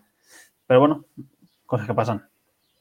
A mí, sinceramente, eh, o sea, eh, totalmente entendible, ¿no? Que, ni- que ningún equipo lleve grandes mejoras a, a Mónaco, porque es un circuito muy particular, ¿no? Y que además, en cierta medida, incluso le podría hasta beneficiar a Aston Martin, ¿no? Por las características de, coche. Y con el cambio de, plan, ¿no? Eh, que van a seguir, a mí no me gusta. Os lo digo así. No me, eso de introducir poquito a poco durante toda la temporada mejoras no, no me acaba a mí de convencer. Porque lo hemos visto con eh, recientemente, claro que hay que poner en, contexto que Alpine no es Aston Martin, ¿no? Pero Alpine seguía una estrategia muy parecida, por ejemplo. Sie- nunca introducía un gran paquete de mejoras y sí que las llevan introduciendo a lo largo de toda la temporada. Yo eh, soy partidario de un gran paquete, ver eh, y sobre todo conocer ese gran paquete y a partir de ahí ya sacar unos resultados y unas conclusiones de eh, si mejora el coche o no mejora, porque una cosa es lo que diga el simulador y otra sobre todo lo que, lo que diga el coche en pista. Y ahí creo que, no sé si está confirmado todavía, o sea, confirmado 100% por, por Aston Martin, pero eh, me disgustaría bastante. Creo que si no han introducido ese gran paquete de mejoras es porque quizás han visto que hay algo de, ese gran paquete que no les está funcionando y que quieren seguir dándole vueltas de tuerca para, para afinarlo un poquito más de cara a las siguientes eh, mejoras que puedan traer de cara a los próximos grandes premios. Por eso van a ir trayendo, yo creo que es por eso, porque no han encontrado una gran mejora significativa y que quieren seguir poquito a poco ir mejorando el monoplaza. Eh, así que veremos a ver en qué acaba esto de, las evoluciones poquito a poco. Quienes eh, las evoluciones también les está costando traerlas y no le están funcionando, es a McLaren, que le está pidiendo a sus dos pilotos, tanto a Norris como a Piastri, paciencia en este 2023, porque saben que no tienen el coche ideal para, para competir y que y ellos mismos reconocen que Norris y Piastri tienen que dar más del 100% en pista para, para traer buenos resultados a casa. Pero es lógico, ¿no? Que pidan paciencia. Me refiero, el coche está rindiendo muy mal, no está evolucionando como se espera y tiene a dos pilotos que son ganadores. En más o menos medida, pero al fin y al cabo son dos pilotos ambiciosos que quieren ganar y en McLaren no lo van a conseguir a corto plazo. Es lógico que le pidan paciencia. Saben que si se van no van a encontrar ningún piloto mejor. Lo único bueno que tiene McLaren son los pilotos, lo tienen que mimar y reforzar a toda costa. Ya a partir de ahí, que pase lo que tenga que pasar, pero si Zach Brown ni siquiera es capaz de mimar a sus pilotos, lógicamente un error es que se le escape. Bueno, esto ya lo hablamos el otro día. Creo que si al fin y al cabo a un piloto a la larga no le das lo que quiere, eh, buscará otras opciones fuera. Y en ese paquete realmente podemos meter a, a Leclerc, por ejemplo, en Ferrari, ¿no? Que si hablamos de que el McLaren no funciona, el Ferrari con las expectativas, las expectativas que teníamos tampoco, ni mucho menos. Entiendo que, claro. que le falta también a, a- a Ferrari, que parece que el concepto del coche, aunque parece el mismo por fuera, realmente ha cambiado porque los pilotos se quejan de problemas que el año pasado no tenían.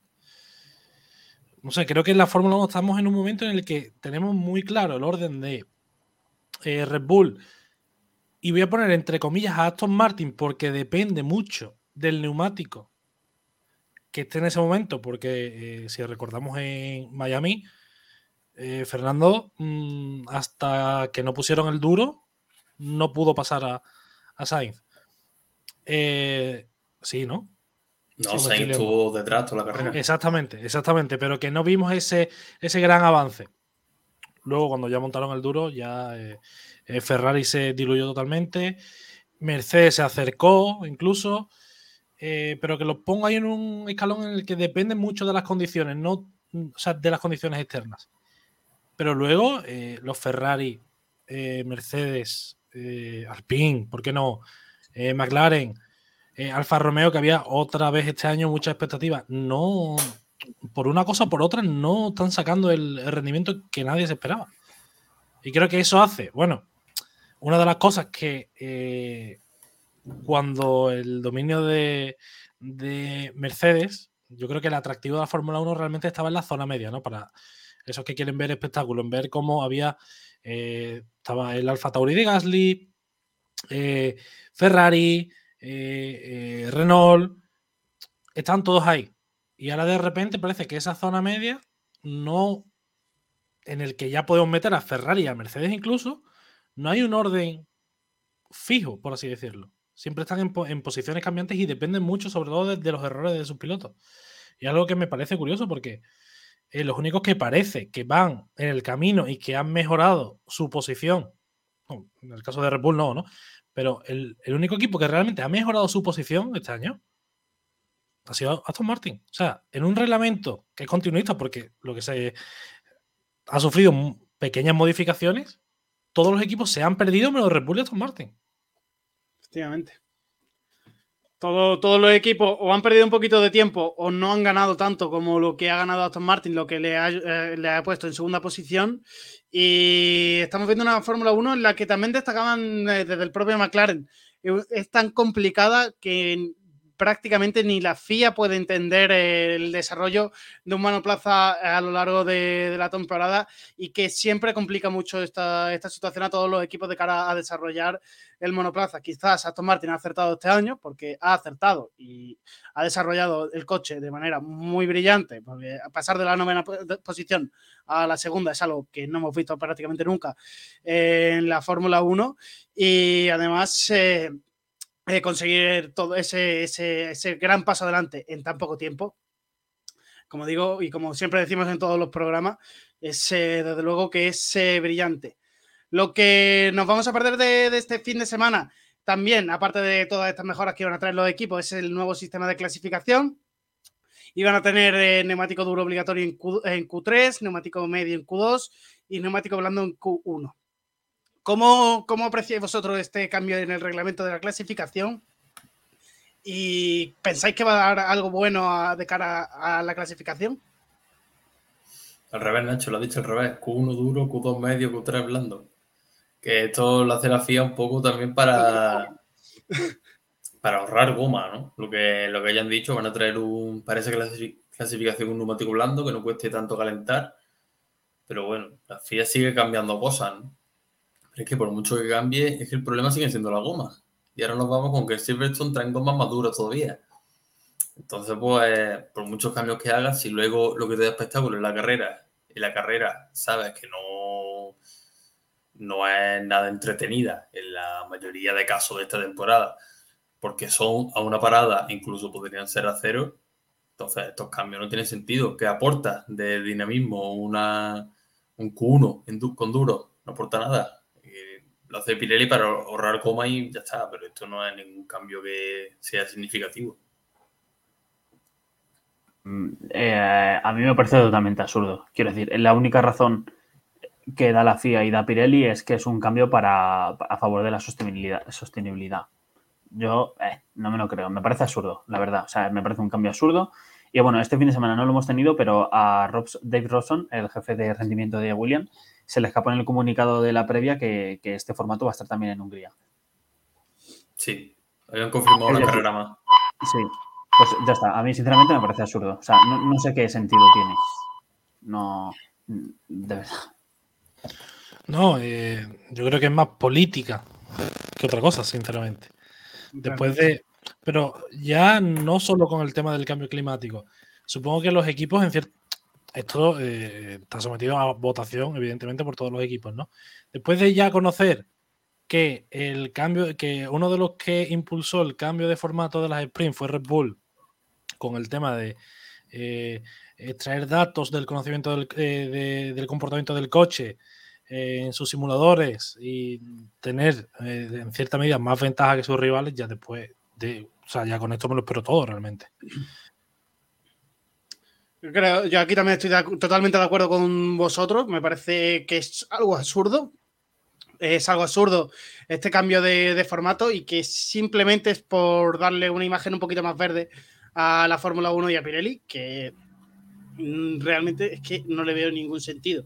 Y creo que el mayor perjudicado en esta clasificación va a ser Aston Martin, que es al que más le cuesta calentar los neumáticos prácticamente de, de la parrilla y cuando le toque salir a Q1 con el, neumático duro, tanto Fernando como Stroll lo van a pasar mal. ¿Cómo lo veis vosotros? Que de cara a Hungría, como decía Jaime, vamos a tener la, la, la, que era la segunda prueba, ahora va a ser la, la prueba oficial de, este formato de clasificación. No, pero no creo que Aston Martin esté tan perjudicada como para caer en Q1.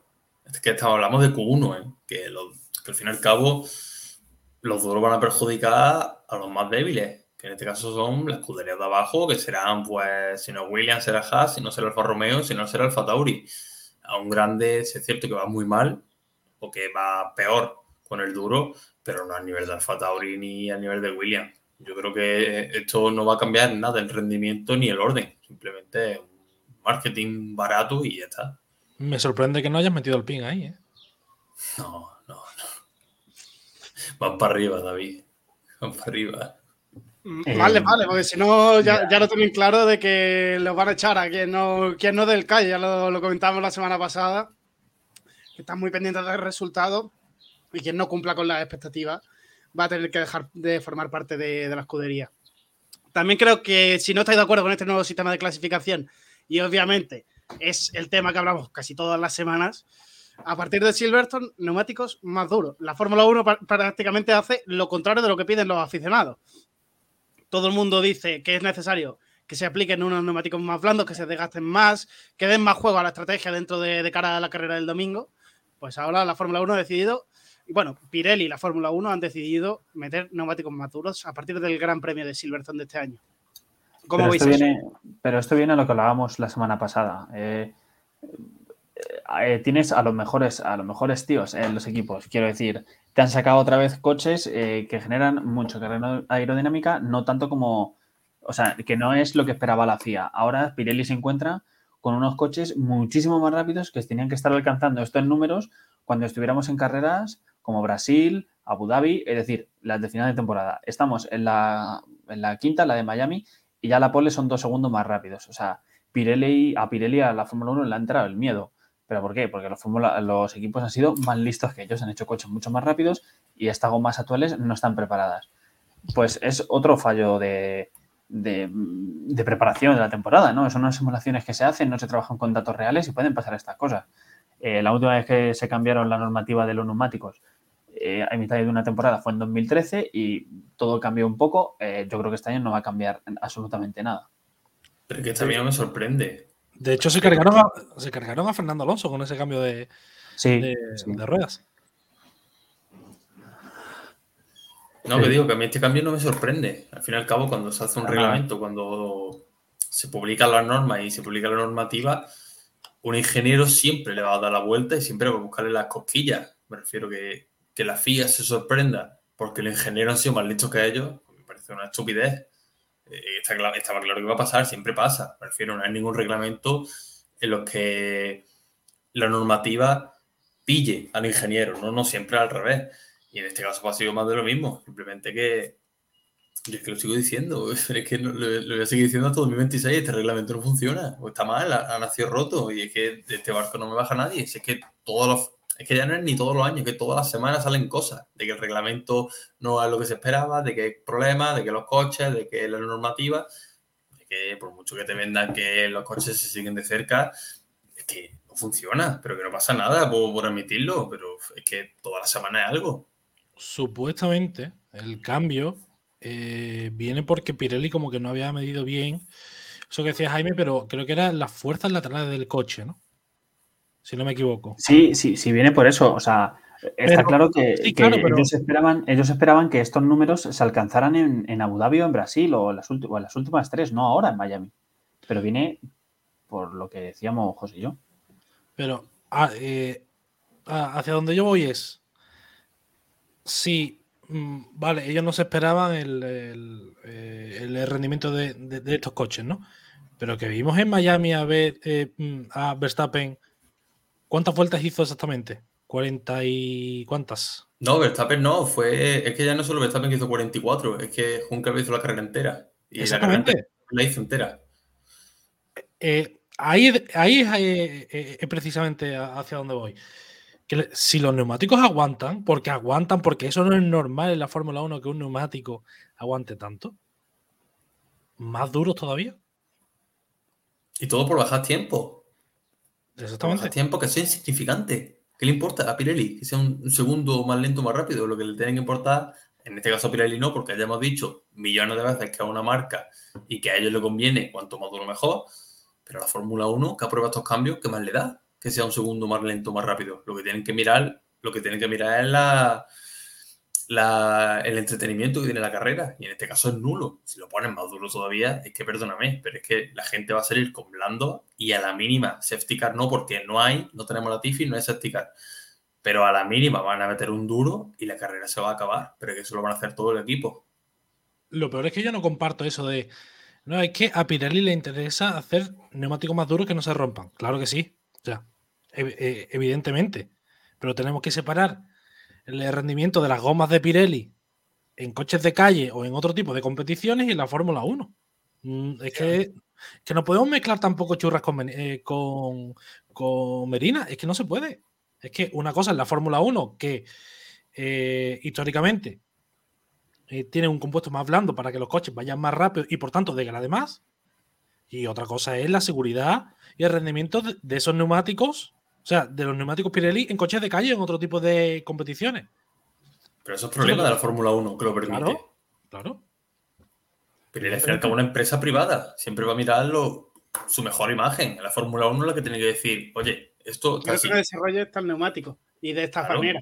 Es lo que tiene que mirar también la Fórmula 1 y realmente hacerle un poquito de caso, porque en este, en este sentido creo que la mayoría de los aficionados opinan lo mismo. Es necesario que haya unas gomas que den más estrategia y que den más juego en pista. Que no se vean carreras de una parada, porque las carreras que estamos viendo últimamente de una parada son carreras más aburridas. Eh, la estrategia está gustando cómo se, introduce en la Fórmula 1 y creo que es eh, algo que deberían de realmente, como llevamos diciendo varias semanas, que realmente deberían de mirarse. Eso es el tipo de neumático que fabrica Pirelli de cara a la Fórmula 1 y como decía José, es la propia Fórmula 1 la que debe decirle a Pirelli las características del neumático que quiere en su competición. Si les gusta bien y si no, buscar otro proveedor, y fabricador de, de neumáticos. Pero que esto en 2017 ya pasó, me refiero, la Fórmula 1 en 2017 ya puso los blandos, super blandos, ultra blandos, porque eran demasiado duros. Este año, ¿por qué no lo hacen? Pero es que voy más allá y ya lo dije la semana pasada. Si Pirelli se encierra en banda, se acoja el contrato y dice no voy a cambiar los neumáticos, es que tú puedes cambiar tu normativa, me refiero. Tú puedes perfectamente quitar los duros, puedes poner las carreras a dos paradas obligatorias, como mínimo, puedes hacer muchas cosas. En el caso de que Pirelli no quiera hacer nada, tú como entidad, como, como la organizadora del deporte, tú puedes modificar eso. Obviamente, los equipos deberán estar de acuerdo o no. Depende si es normativa o es. O es no, me acuerdo de la ley que era obligatoria, pero bueno. eh, que eso lo puede modificar. Otra cosa es que no se quiera o que no se vea y, y no va por el camino de modificarse cuando en Silverstone vamos a tener neumáticos más duros todavía. Que eso es lo que me preocupa. Claro, es que si tú ya, eh, eh, por, re- por reglamento, eh, los coches Es un tienen que- no tienen montar dos compuestos distintos en una carrera, porque no todos. Y ya obligas a los coches, o sea, obligas a todos a hacer mínimo dos paradas. Tú sales con duros, luego pones medio y luego, porque tienes que usar eh, los tres compuestos, tienes que poner blando. Así se acaba el problema. Y se ven carreras mucho más entretenidas. El problema es que, bueno, porque o no le interesará a los equipos, porque muchas veces le, eh, realmente le echamos la culpa a la Fórmula 1, a, a la FIA, pero todo esto, todo el negocio este se, se sostiene y y lo deciden los, los perdón, Helmut Marco, los, los Christian Horner, los Toto Wolf, eh, eh, eh Safnauer, eh, etcétera. Pero David, si achacamos el cambio este de clasificación, que prácticamente hemos decidido que a ninguno nos gusta, y creo por las opiniones que he leído en Twitter también, que hay mucha gente, hay la mayor parte de la gente no le ha gustado este cambio, es por eh, abaratar costes, uno, y por hacer una Fórmula 1 más verde. Si pones tres paradas obligatorias que tengan que utilizar todos los neumáticos, tienes que utilizar muchos más neumáticos por cada gran premio, suben los costes y sube la contaminación. Entonces, lo que hay no casa, pero si pones que a lo mejor el neumático duro esté prohibido en esta carrera porque es demasiado duro eh, y tienen que hacer una parada obligatoria o las paradas que tú quieras, como es actualmente en la Fórmula 1. Pero que eso, eso, que tú dices realmente se soluciona quitando una sesión de libres. Por ejemplo, que estaban hablando de, bueno, estamos introduciendo las carreras al sprint porque al aficionado nuevo de Fórmula 1 no le interesan tanto los entrenamientos libres, quita una sesión de libres que realmente lo único que le aportan son, son, son a los ingenieros, únicamente. Si tú quitas la, eh, sesión de, yo qué sé, uno, por ejemplo, ahí ya te estás ahorrando neumáticos. Eso, estarías, estarías, quitando horas de contenido televisivo y horas de contenido para, el público. Y es cada vez, si te fijas, lo que van metiendo es más sesiones oficiales e importantes de cara al fin de semana para que la gente esté más tiempo viendo el deporte. Eh, la, sprint los sábados para que no, eh, la clasificación sea el viernes y el viernes tenga también más audiencia, el sábado suba también la audiencia, es una carrera un poquito más corta y el domingo tenga la audiencia de, carrera de siempre. No, sí, sí, sí, sí que es muy complicado, sí que no hay una... Tienes que meter algo. Es que no hay una solución que contente a todos, que, que contente a los aficionados, que contente a, a, los entes políticos y que contente a los equipos, muy difícil. Eh, hay, hay soluciones que contentan a unos, eh, a otros les perjudican y así. Y al final. De, pues todo ello, seguiremos hablando la, semana que viene con toda, también toda la previa del Gran Premio de, de, Mónaco, pero eh, dentro de una semanita y media tenemos el Gran Premio de casa, Gran Premio de España, un montón de novedades en el Gran Premio, de, en el circuito. la más novedosa, esa última chicane que se ha cambiado por una, una curva y también tendremos más zonas de, sombra, agua potable en el circuito y mucha emoción de, cara a lo que se va a vivir el, domingo, en el domingo 4 de junio en el circuito de Barcelona y, los y para esta semana pasada fue la presentación en el karting de Carlos Sainz nos han, desde la organización nos han mandado un vídeo para que vayamos promocionando un poquito este Gran Premio de España que se disputará del 2 al 4 de junio en el circuito de Barcelona. Las últimas vueltas ya sería el último Steam que tenemos. Y, bueno, pues 33 grandes premios seguidos, que eso, pues, bueno, Carlos no había ni nacido cuando hicimos el primer Gran Premio. Otra vez en las cifras del año pasado. Eh, hemos habilitado alguna tribuna diferente, eh, nueva. Eh, ¿Qué pasaba? Que salimos a, la venta en noviembre y en 10 días se, agotó todo lo que había disponible entonces. Hemos estado trabajando duramente también para tener otras posibilidades dentro del circuito. Hemos creado nuevas tribunas que también se han ido vendiendo muy rápidamente y siempre quedan aquellas entradas pues, con una visión reducida, que son las últimas que intentamos que salgan al mercado. Hemos trabajado mucho el apartado de seguridad, haciendo una escapatoria a final de recta que la hemos ampliado en casi 40 metros, en el punto máximo, colocando además también una valla de protección de 3 metros y medio de altura, una FIA Fence de, de seguridad, el cambio del layout del circuito, utilizando eh, el, el trazado inicial, digamos, de lo que sería la curva 13, eliminando la, la chicane, no eliminándola, sino dando la posibilidad de que se utilice ese trazado. Hemos trabajado muchísimo lo que es eh, las zonas de, público, las áreas, las fanzone. Eh, el año pasado tuvimos, y este año vamos por el mismo camino, tuvimos unas temperaturas muy elevadas en el circuito. Eh, desde el mes de marzo estamos con temperaturas que no son normales para, para la época Con lo cual, lo que trabajamos mucho ha sido todas las zonas de, sombra. Nos vamos a conectar a la red pública de, agua de, la zona, con lo cual el agua dentro del circuito sea potable. Que vengan, que sigan, que griten, que apoyen y que eso a mí siempre me va a dar un, un boost ¿no? de motivación y de energía, aunque ya os puedo asegurar que no me falta ni un poquito, pero eh, se lo agradeceré y lo vamos a disfrutar juntos. Gracias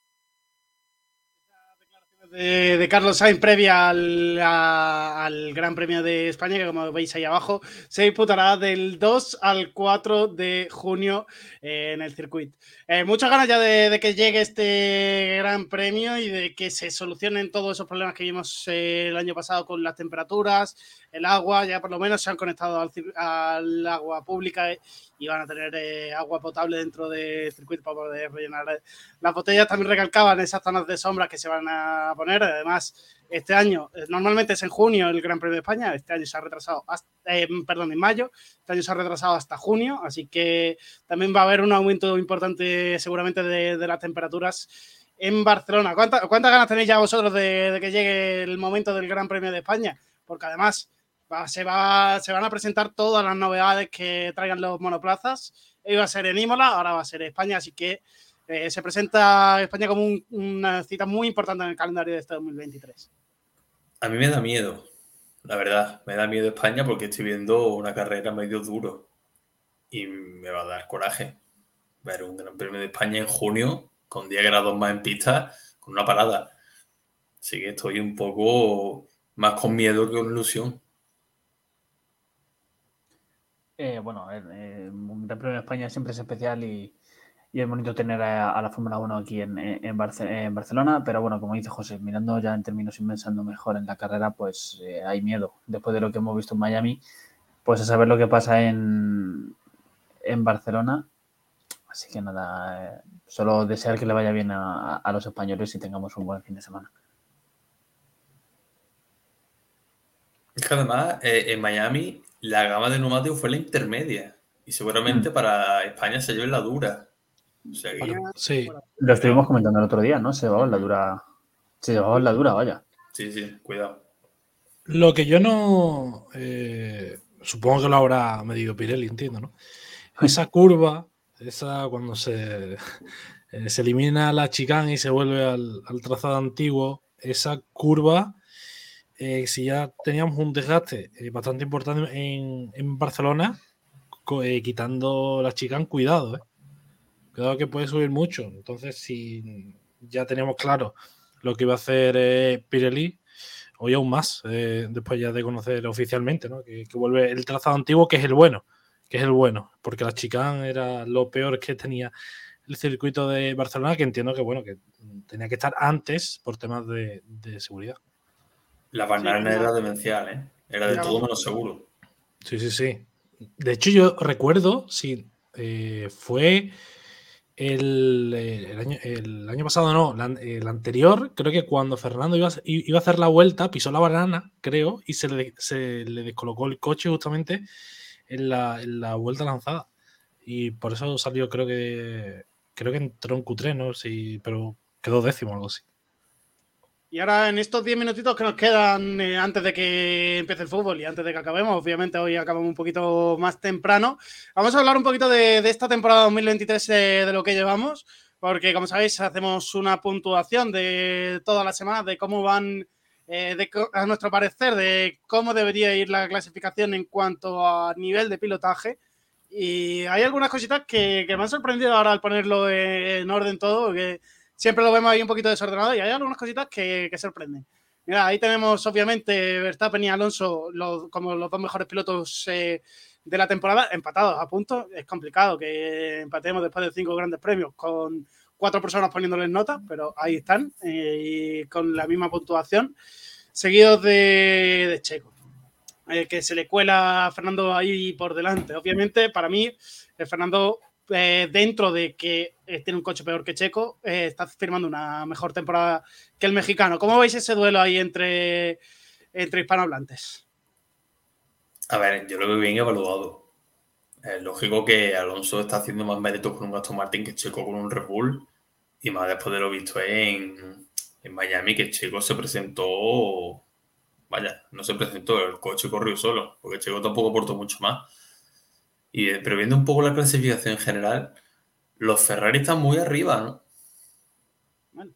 Yo me sorprendería más que esté Haas ahí adelante, de, casi adelante de Ferrari. Están intercalando ambos Ferrari. Sí. Y Este que bueno, y que, y que la puntuación de Leclerc eh, eh, es esa realmente por el Gran Premio de Bakú. Si no, no- total, total, si no sería mucho menos. Exactamente.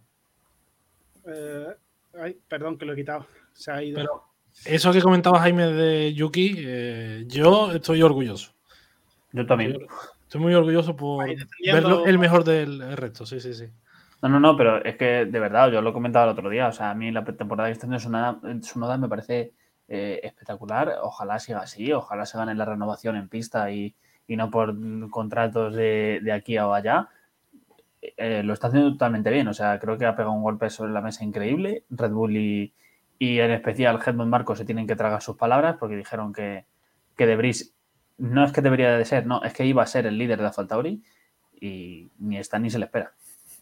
Y lo van a echar, así que. Es probable. Sí, ya se habló de que corría el rumor de que si De Vries no espabilaba, entraba Ricciardo al Tauri. Sí, a ver, eh, Marco también ha dicho que Ricciardo mm, no tiene sentido, eh, cosa que yo no entiendo, porque si tienes a Ricciardo ahí, mm, yo qué sé. No, y No además sé, si tiene eh, a De Vries, que lo- Solo- Yo le, subir, yo, yo le subiría, o sea, no por ser Ricciardo, pero si tengo a Ricciardo aquí, ¿por qué no vas a subirle? Ricciardo se lo va a tomar, se lo va a tomar, mm, yo qué sé, una temporada estoy aquí tranquilitamente, mi objetivo es 2024, yo creo que se lo va a tomar igual la misma mentalidad que, que si está como piloto de prueba de Bull, incluso le va a venir bien. No tiene sentido creo que pescar fuera, porque estaba hablando, eh, llegó a decir Marco en sus declaraciones, o Lawson o, o Iwasa. Eh, Lawson que estaba perdido de la mano de Dios en la Super Fórmula, mm, que bueno, que me parece muy bien, su estrategia me parece genial, pero eh, a Yumu Iwasa me parece una estupidez subirle, quiero decir, está en su primer año en Fórmula 2, lo está haciendo muy bien, eso sí, espectacular, pero creo que ya sería pasarse, eh, sería empezar a esos eh, años de, de, de Brendan Harley, Kvyat, esos movimientos que hubo raros. Que antes de volver a eso, yo creo que De Vries debería de quedarse una temporada más. Si consigue firmar una serie de grandes premios que le avalen para quedarse una temporada. pero lo va a conseguir. No, y lo que es bastante curioso ya no es si lo va a conseguir. Es que eh, se sube a un gran premio en Monza, en el Williams, hace un carrerón, hace un carrerón, Efectivamente. y luego lo vemos aquí, que es que eh, con toda la experiencia que tiene, con toda la experiencia que tiene, que es campeón de la Fórmula E, lo Y de vemos que. Fórmula 2. Y de Fórmula 2. Y lo vemos aquí y parece que, que no sé. No. eh, Parece que a lo mejor el Alfa Tauri puede ser tan, tan sumamente complicado de conducir que a su noda le ha costado tres temporadas y De Vries, obviamente, viene de no estar acostumbrado a pilotar un Fórmula 1 porque sí que se subió la temporada pasada, hizo un carrerón, pero no es comparable hacer una temporada completa de Fórmula 1 a hacer solo un gran premio. ¿No pensáis que puede ser el, también el Alfa Tauri quien tenga un poquito de culpa de, de que el- la adaptación de los pilotos sea complicada? No, por supuesto. Eso, si eso tampoco vamos a descartarlo, por supuesto, y su nada lo ha dicho, que este coche es un desastre, pero quiero decir, Claro. creo que es un piloto que, que- que no es que haya estado fuera de la, o sea, está fuera de la Fórmula 1, pero ha tenido muchísimas oportunidades, muchísimos test con Mercedes, eh, varios eh, libres con, con, con Williams también, el Gran Premio del año pasado, creo que no se le, se le puede exigir un poquito más, creo yo. Eh, sí, es verdad es que... que- la Fórmula 1 no es fácil y, y con esta normativa ya creo que incluso menos. Pero joder, eh, campeón de la Fórmula 2 y todo el mundo reclamaba su sitio en Fórmula 1 no llegó. eh, fue campeón del mundo de, de la Fórmula E. Yo creo que sí que se le puede exigir un poco más. O sea, no es un Piastri. Quiero decir, que no acaba de llegar. Es, toma, aquí tienes un Fórmula 1. Eh, es tu primera temporada. No, creo que deberéis llevar un proceso y creo que se, bajo mi punto de vista, creo que se le debería de pedir un poco más. Ahí hacen bien en exigirle un poco más, vaya. De hecho, es mucho más difícil realmente sacar el año pasado un décimo con un Williams, que sí, que en Monza, que tiene unas características muy peculiares, pero es mucho más difícil subirte a un Fórmula 1 con un auténtico cascajo, sumar un punto, que afrontar una temporada que ya en teoría ha probado el coche en el simulador, eh, mm, está más o menos adaptado al equipo, no sé, creo yo que debería de ir mejor. Ahora, eh, es que estamos hablando desde Yuki Tsunoda, que viene de un año en Fórmula 3, un año en Fórmula 2 y un año en Fórmula 1. O sea, pegó, fue pegando saltos continuos hasta llegar a Fórmula 1 en un reglamento anterior, que de repente cuando llega en el segundo año cambia el reglamento y al tercero que ha encontrado la estabilidad ya, eh, tanto él eh, como el reglamento donde estamos viendo al menos lo que es el piloto. Pero no creo yo sinceramente que haya una diferencia tan grande entre pilotos, ¿eh? Yo no lo creo. Que puede ser el coche que también, o que las expectativas con Debris eh, se pusieron muy altas a principio de temporada, pero es que es bastante peculiar. Y además, eh, también comentaros la diferencia entre Piastri y Norris. Piastri líder del equipo McLaren a nuestro parecer. A mí ese sí que me sorprende un poquito. Creo que Norris sí que está haciendo mejor temporada.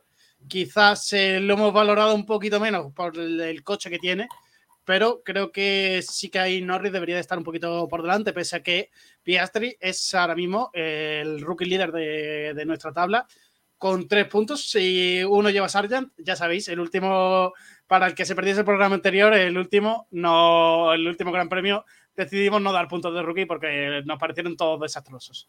Así que, ¿cómo veis vosotros esa batalla interna en McLaren? ¿Pensáis como yo que Norris creéis que debería estar un poquito por delante o lo veis bien así? No, pero esta puntuación, yo creo que en función, coche que tienen, capacidad de piloto. Me refiero, obviamente no vamos a puntuar de la misma forma a un rookie que a uno que lleva ya cinco años en la Fórmula 1. Claramente no es mucho mejor piloto que Piastri. Yo creo que eso no le cabe duda a nadie. yo no me refería a mejor piloto, me, refiero a que está haciendo mejor temporada que Piastri. Pues yo creo que no, Nacho. Yo creo que por eso tiene menos nota, ¿no? Porque a pesar de que Norris es mucho mejor piloto, tampoco está tan lejos de Piastri. Es cierto que el McLaren es una castaña, pero en Bakú, que fue el único circuito donde más o menos apareció, tampoco quedaron muy lejos. Creo que Norris fue noveno y, Piastri un décimo o algo así. No, no, no hubo mucha diferencia. Está bien puntuado. Yo creo que Piastri, dentro de la expectativa y dentro de lo que se esperaba de cada uno, Piastri está haciendo mejor temporada que Norris. De hecho, el mismo Norris creo que pidió perdón al equipo después de Jeddah por los malos resultados como piloto. No sé. Sí me parece que más decepción de Norris que optimismo con Piastri. Eh, yo opino como, como José, o sea, creo que Norris eh, todos tenemos claro que es muchísimo mejor que Piastri, pero no le están saliendo las cosas este año, ¿no? Eh, por una cosa o por otra. Y, la puntuación que tiene en nuestro ranking, pues eh, es la que es la que se merece, ¿no? Cuando se encuentre, cuando se empiece a encontrar un poco más cómodo en el coche, seguramente que, que a nosotros le daremos más puntuaciones porque hará mejores grandes premios, eso no me cabe duda, porque es un, piloto que conoce al equipo y, y saldrá adelante, seguro. Es una pequeña racha. Y lo que también le ha pasado a Norris, yo creo, que tampoco se eh, está acostumbrado a conducir un coche tan malo. Eso, en cierta medida, ha podido beneficiar a Piastri en su año de rookie. También le ha tenido que afectar mucho a Norris mm. y obviamente no va a tener la misma concentración sabiendo que no es el coche más competitivo. Pues chicos, la semana que viene seguimos hablando.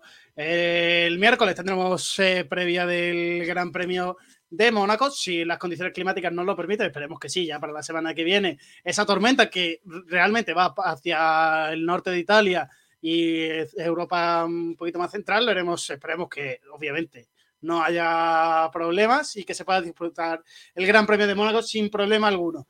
Eh, pues hasta aquí el programa de hoy. José, Jaime, David, muchas gracias una semana más por estar aquí con nosotros y nos escuchamos la semana que viene. Nos vemos, un placer. Venga, un placer, chicos. Hasta luego, chicos. Chao. Y muchas gracias eh, a todos los que nos habéis acompañado en el programa de hoy, en el duodécimo programa de la temporada. Eh, hoy un poquito más express, eh, aparte se cancelaba ese gran premio de, de, Imola para este fin de semana, así que teníamos un poquito más breve el apartado de Fórmula 1. Son las nueve, os dejamos ya con el fútbol, con la Champions League, ese partido entre el Manchester City y el Real Madrid. Muchas gracias una semana más por habernos acompañado en nuestro directo. Hasta luego.